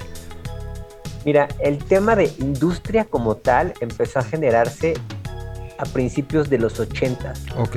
Ahí ya, ya consideraban, ya se, se empezó a considerar como una industria y como algo que la gente buscaba los sneakers como un, como un valor o un objeto que tiene que ver con, la, con el tema cultural, ¿no? Ya, ya se empezaban a comprar sneakers no tanto por el uso, sino por el tema por fashion, ¿no? Entonces, eh, y, y te lo pregunto porque para una, una comparativa con- que nos demos cuenta de, de- de cómo sí esto es algo gigante.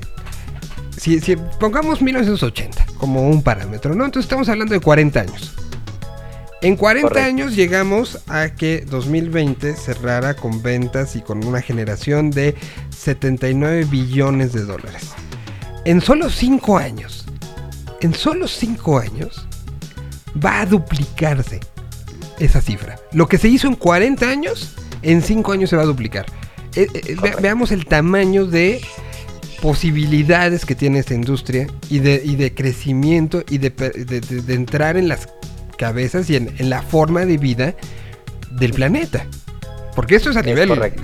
global, ¿no? O sea, no, no, no es algo que pase nada más en Estados Unidos, en Europa, sino esto ya es algo que, que- que- que pasa en todos lados. Es correcto. Y fíjate que Mm. nuestro país tiene un, un nivel muy importante. Yo te diría que entre las cinco industrias, si, si catalogáramos los, los cinco países que, que tienen más desarrollo en, en, en la industria de los sneakers en cuanto a la- al consumo, eh, México está entre los primeros cinco, ¿eh? ¿En sin, serio? sin lugar a dudas. Sí, e- e- es un mercado súper importante para, para Nike y Adidas o Puma. Por ejemplo, eh, Nike es, es, es una marca que ha estado como desarrollando muchas cosas para México, como la, la venta en línea de sneakers exclusivos a través de su, de su, digamos, como su aplicación web. Aquí no tenemos la aplicación este, ya como para iOS o, o- o Android, pero su aplicación web ya está desarrollada para México y hay muchos otros países que aún no la tienen. Y eso te habla un poquito de cómo una marca eh, tan, tan grande dice, hey, este mercado está comprando mucho, empecemos a abrir ciertos canales que para ellos son importantes. Mira, yo, yo, yo no hubiera pensado que estábamos como en, en tan buen lugar, ¿eh? O sea, Sí, el consumo es muy grande. wow. O sea, y, y pensemos, y, y perdón, este, perdón si, si hay alguien que, que se ofenda con eso, pero es una, una, una industria que en un momento, después ya hubo jugadores que, que sobre todo empresas este, y, y tiendas retail que lo llevaron a... Pero en un momento vivió de los tianguis, ¿no? O sea. Muchos años. muchos años vivió de Pericuapa, vivió de... Y el bazar lo más verde. El bazar de Lomas Verdes, vivió de lo De que San encontrabas en, Cosme. la- en San Cosme, en la Lagunilla, eh, eh, el propio Chopo, ¿no?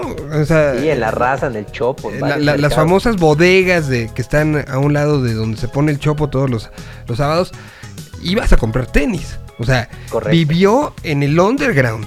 Y, y por eso, por eso para mí está tan, tan, este, tan padre tener esta, esta sección. Porque tiene cosas muy parecidas y muy ligadas a la música. Y, eh, empezó con un movimiento underground que hoy ya lo ves con boutiques especializadas, que los retailers grandes, cuántas tiendas de retail ya no hay en, en malls en todo el país, ¿no?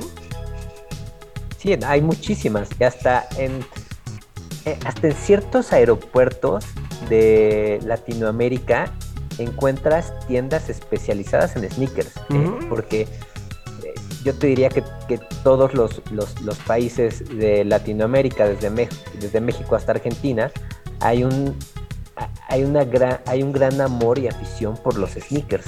Eh, di- digo, no, no, no, no todos tienen este, primero el nivel de, de gente que, que tiene México, entonces las industrias no están tan grandes, pero el amor por, lo- por, por los sneakers, por los tenis, te diría que es, que es muy parecido en, en- en los países, como te digo, teniendo esta, eh, pensando en la relación de número de personas que hay, ¿no? En cada Claro. país. No, no, no, es una, un- un- una, una relación muy grande y es... eh, por- porque de repente volteamos y vemos, y, pasaba mucho, no sé si, esta comparativa, pero con los tacos de fútbol, como que algunos, yo, yo sentía que como que México a lo mejor no era tan primera línea o primer bloque de- de ventas, porque había algunos que no llegaban nunca acá, ¿no? O sea, ciertos modelos, ciertas cuestiones las veías y, incluso era más fácil conseguirlos en un país como Estados Unidos que no juegan fútbol, como se juega acá, a, lo que llegaba acá, ¿no? Pero ahorita con esto que me dices, veo que, que, a lo mo- o sea, que mi percepción era, era totalmente errónea, ¿no? Sí, la, la industria ha crecido muchísimo. Yo te diría que en cuanto al tema de fútbol, ya la mayoría de los modelos que encuentras en Estados Unidos los encuentras acá. Casi todos. Este, o sea, hablando de tacos, eh, casi todos los encuentras acá. En, en- en Nike y en Adidas yo creo que yo creo que debe estar más o menos eh, similar. Ok. Pues bueno, bueno- ¿te parece si voy con una canción? Eh, ¿Quieres que pongamos una vez la que querías o pongo otra y luego regresamos con la que querías? Tú dime, tú- es, tu, es tu- es tu sección, es tu tiempo en este programa. ¿Qué quieres que yo haga? No, hombre, qué, qué recibimiento. Así me encanta estar en este programa, mi querido Miguel. A mí me gustaría que pusieras la canción que te mandé, que yo espero que a ti también te guste bastante. Mucho. El grupo es muy bueno. Es, es uno, un- un- uno de esos grupos que, que creo que, que su historia y su comportamiento y su todo es demasiado eh, parecido a, a lo que ha sido la, la adaptación de la cultura de, del sneaker, ¿no? O sea, un, muy under, pero que se supo adecuar, pero que también hay eh, el gran público lo reconoce, lo aplaude, ¿no? Ya ha sido la historia de todos tus muertos, particularmente de Fidel Nadal, eh, de, de Pablo Molina, cómo, cómo se han ido adaptando, pero sin dejar esta parte. eh, o sea, lo mismo pueden ser estos defensores de, de ciertas ideas muy, muy eh, de izquierda, muy rojas, pero al mismo tiempo tener canciones sonando en los este, eh, en los bares o, o- o- o, como dicen los argentinos o boliches más importantes del mundo, ¿no? O sea, Correcto. tienen esa, esa dualidad y, y además haciendo un cover a una banda como The Clash, este, pues, ¿qué, qué se puede decir? Aquí está Jane Jones, la versión que hacen Todos tus muertos. Y regresamos ahora sí, vamos a empezar a hablar específicamente de modelos.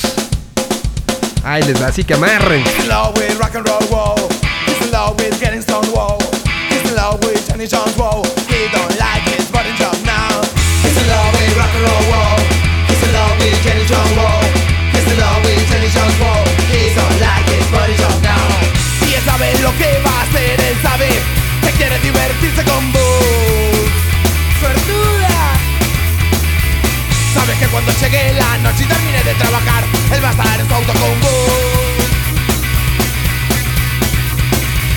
He's in love with rock and roll, whoa. He's in love with stoned, whoa. He's in love with Jenny Jones, whoa. He don't like his body job now. Mientras tanto, mucho trabajo, pero el jefe de la fábrica piensa que él chorrea. Pero él es como cualquiera, tiene un Ford Cortina que no corre sin gasolina. Shanala Jaco. He's in love with rock and roll, whoa. He's love with getting stoned, whoa. He's love with Jenny Jones, whoa. He's not like his body job now. A la voz interior no le entra, no hay payola en su forma de pensar. Arrapa el gobierno, man. Esta vez se le va a decir al jefe, le va a hacer saber exacto cómo se siente. Muy mal. He's in love with rock and roll, whoa.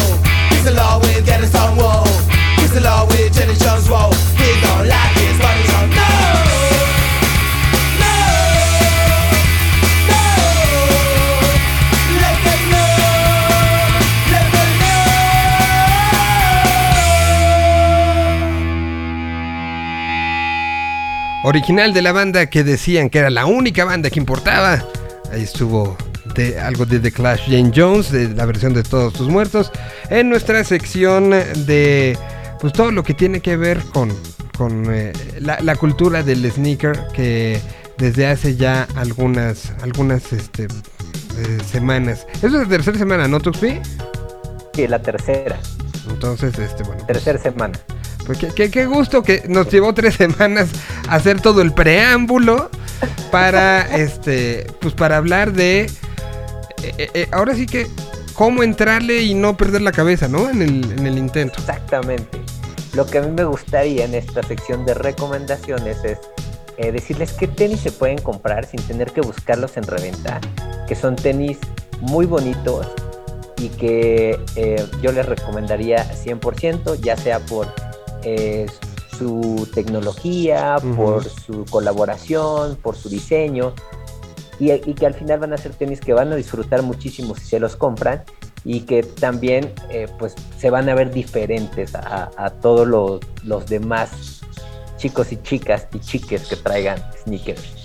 Eh, eh, efectivamente, a ver, eh, eh, te tengo ahí preguntas antes de empezar ya como con las marcas directamente. Échalo. ¿Se necesita algún precio mínimo para que sea considerado un sneaker importante? O sea, No. si, si te cuesta 800 pesos así de... eh, ¿Los demás sneakerheads te ningunean? Eh, este, no, no ¿Te creo- ven no feo? que sean de un precio específico, pero lo que sí puede pasar es que sneakerheads que son como muy clavados en, en estos modelos eh, que son carísimos, que lo platicábamos la semana pasada, los Hypebeast, seguramente te van a ningunear, pero no se necesita gastar mucho dinero para, para traer unos sneakers. Digo, no, no es que cualquier tenis sea barato, ¿no? Hoy en día, pues los precios... Que promedio... O sea, depende de la marca, pero... Pero pues sí, ya tienes que juntarle un ratito para, para unos tenis. Sí, ¿no? ya no son baratos, es, es- No. es un pequeño lujo que es medianamente accesible, pero sí le tienes que juntar, porque yo te diría que un, un precio promedio de unos tenis debe estar en los 3 mil pesos, ¿no? Como en este rollo de lifestyle, ¿no? No estoy hablando de tenis a lo mejor para hacer ejercicio, o los tenis que llevas eh, a la escuela, a la clase de deportes, estoy hablando un Que, poquito que- que de los, estos. para hacer ejercicio de- depende qué, qué deporte, pero pues por ahí, son- por ahí anda, ¿no? O sea, tampoco es Sí. que esté, sea estos 10 veces más que cualquier otro tenis. Exactamente. Entonces, Es correcto. Están como ahí, como en el, en el asunto. Y bueno, pues entonces ahora sí. Bueno, ahí te va. Este, este sneaker es, eh, es muy bonito. Espera. Es de Adidas. Espera. ZX. Sección presentada por Sneaker Open. Ya, gracias. Eso faltaba. Eh, eso gracias. faltaba. Sí, sí, sí. Ahí te va. Este es un gran sneaker y es un Adidas. Es el Adidas ZX 5K Boost Lerna. Este lo pueden encontrar en la tienda online de Adidas. Es un sneaker que acaba de salir. Es un sneaker que eh, los colores son muy bonitos. Son colores que están mucho en tendencia. Son colores blancos y colores crema con algunos detalles en naranja. Pero son estos colores como medio vintage. Se están usando muchísimo. ¿Qué me gusta de estos tenis, Miguel? Es que es una combinación de un modelo retro. Tú vas a ver muchas cosas que son de un modelo de running, que es el ZX5000, que es un modelo de los finales de los 80s, principios de los 90s, pero le empezaron a meter tecnología, cosas más modernas, sobre todo para hacerlo un, un tenis mucho más cómodo y que puedas caminar horas con él. Entonces, eh, Adidas utilizó su, una de sus tecnologías más afamadas, que es la Ultra Boost, que es mucho para corredores, que son como microcápsulas, eh, como, eh, sí, sí, sí, como si fueran plásticas, todas las juntan y las y te da como un buen, un buen soporte al correr, ¿no? Entonces utilizan esta técnica Ultra Boost, la cual lo hace súper cómodo para caminar, ¿no? Y cuando tú ves el sneaker vas a ver una combinación que es muy futurista por la suela, pero vas a ver como reminiscencias como vintage o del pasado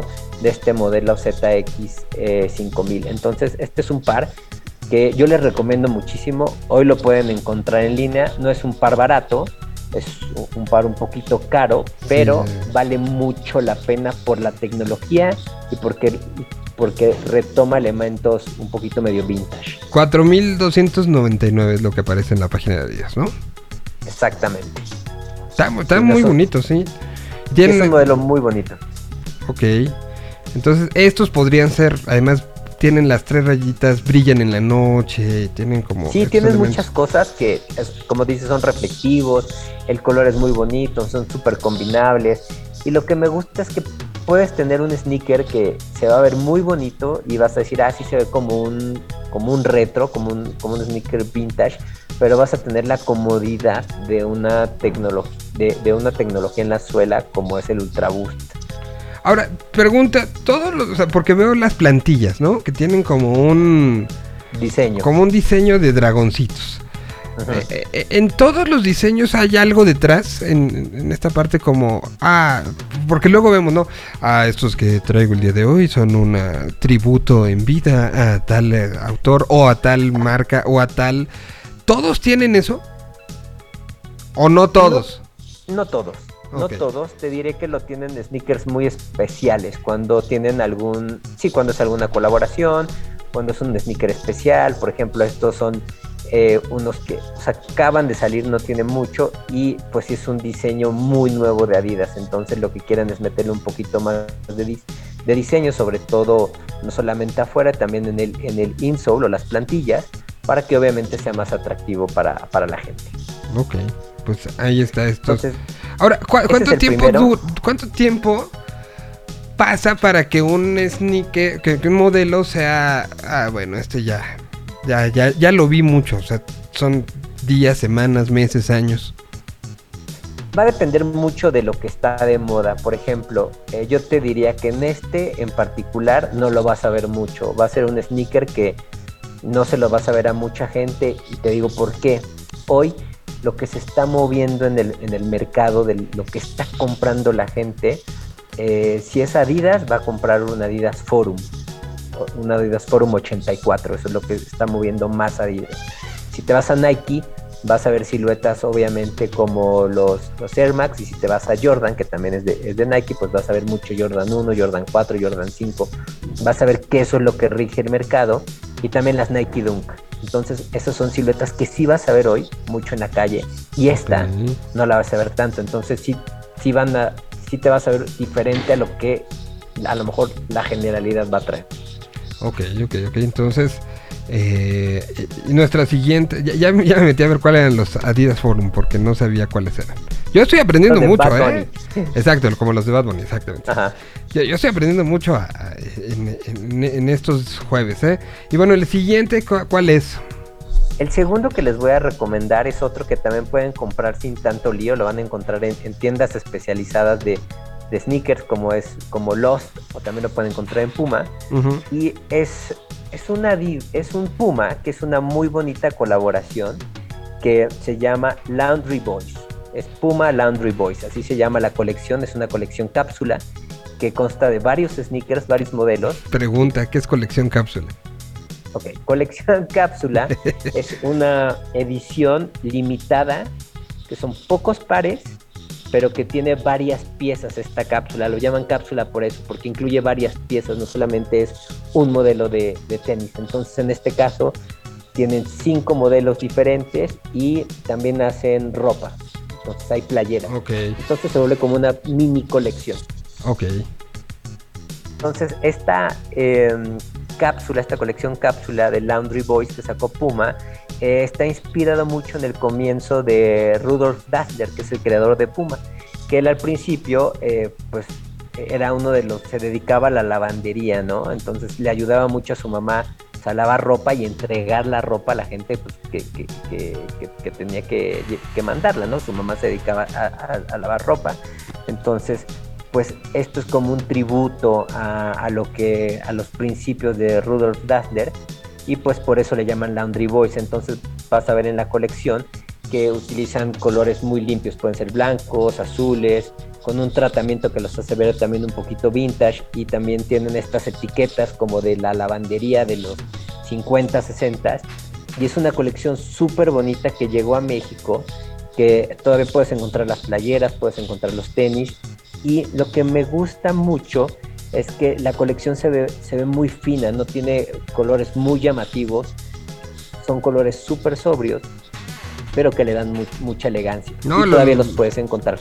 Los detalles están bien bonitos, o sea, esta, esta idea de las etiquetas, de la etiqueta de, de lavado, de la etiqueta de, eh, de, de cuando ibas a dejar, eh, como en, estas tintorerías vintage, tu ropa y tú estaba una, una etiqueta que le colgaban un cacho al- a la ropa y otro te la daban a ti. Están bien padres, ¿eh? Y es un modelo, bueno, que, que lo hemos visto desde, o sea, me, me remite inmediatamente a, a los 90, este, los shows de, de- o sea, que se lo veías a bandas como a Blur o a Oasis, ¿no? O sea, Claro, totalmente. Este, el, el Puma, el Puma Suede es, de- es un modelo que todavía puedes encontrar. Por ahí también encuentras algunos trainers. Este, a mí me gusta mucho el Army Trainer, por ahí también está. Pero como tú dices, son modelos que son muy clásicos. Yo lo que siempre les recomiendo a, a las personas que me preguntan sobre, oye, ¿qué, ¿qué sneakers compro? Me quiero meter a este mundo. Siempre les recomiendo que se vayan por cosas muy clásicas. Y estos, esto, esta colección de Puma toma todas las siluetas que son clásicos, como lo acabas de ver tú y lo, y lo acabas de comentar. Los Suede, es, es un, es un tenis con historia y solamente le están dando pues un tratamiento nuevo para que obviamente pues, la gente los quiera. Y si no eres como muy, apenas estás entrando a este tema, no eres muy coleccionista de Puma, pues voltees a ver una marca que es sumamente relevante, ¿no? Y, y- y hoy está haciendo colaboraciones muy, muy hermosas. No, pues está, está muy bueno. Pues aquí están nuestras primeras recomendaciones. La semana que entra tendremos más y, y seguiremos platicando de... de- de- ¿Te puedo dejar una, una, con- una consulta? Claro que sí. Podemos decir Échala. en los últimos cinco años, y con eso empezamos antes de recomendación, ¿cuáles han sido los modelos más perseguidos en México? O sea, como estas Correcto. colaboraciones, estas cosas raras. Lo digo y, y seguramente to- nos tocará hablar de, de los de lucha libre, ¿no? Que, que, se, que lanzó Nike hace unas cuantas semanas. Eh, po- porque no sé si esos han sido exitosos, no han sido exitosos, pero quiero tener parámetros. Entonces, si podemos decir, saber cuáles fueron muy perseguidos, este, y, y- y cuáles quienes los tiene son victoriosos poseedores de algo que todo mundo quiere. Y así ya nos podremos ir dando cuenta de cuándo funciona y cuándo es un éxito algo, ¿no? Correcto, te voy a decir la próxima semana los cuatro sneakers más buscados en, en México por, por la gente. Me parece perfecto. Mientras tanto, pueden ustedes encontrar toda la información. Todos los viernes sale nuevo, nuevo podcast a través de, de las redes sociales, eh, pues las de Tuxpi, pero principalmente, eh, pues estás, eh, están sacando, ah, eh, en- además en muchos formatos en Sneaker Open, ¿no? O sea, lo suben a YouTube, lo suben a, a Spotify, lo suben a todos lados. Así es, lo pueden encontrar en, en su versión audio, en todas las plataformas de audio. Si me quieren ver a mí y a mi compañero Emilio, Yo diría que mejor el tenis, ¿no? O sea, es lo que quiere ver la gente. Claro, ahí van a ver los tenis y todo. Y, y bueno, también ahí estamos en, en las redes sociales, ¿no? Estamos en Instagram y estamos en TikTok también ahí eh, dando información sobre lanzamientos y mucho de cultura pop y cultura de, de los sneakers. Perfecto, pues te agradezco muchísimo. Nosotros ya nos vamos, ya nos pasamos cinco minutos de lo que teníamos del programa, que cosa nos estamos colgando, aprovechando que no hay nadie después. Y bueno, pues gracias por que, nos escuchamos, nos escuchamos el día de mañana. Y eh, recordarles, para quien nos está no en el podcast, pues a lo mejor no, pero hoy 7 de la noche, Señal BL a través de las redes sociales de Señal BL y de Vive Latino. Primer programa en vivo de Señal BL. Hoy abrimos esa parte también y ahí los estaremos escuchando y, y- y- y completando mucho con lo que hacemos aquí a través de la Tierra 26. Gracias Tuxpi, te mando un abrazo. Gracias, igualmente un abrazo a todos. Si pueden, nos escuchamos y vemos en un ratito más. Y si no, nos escuchamos el día de mañana. Gracias. Y ahora sí, aquí están los editors. Adiós.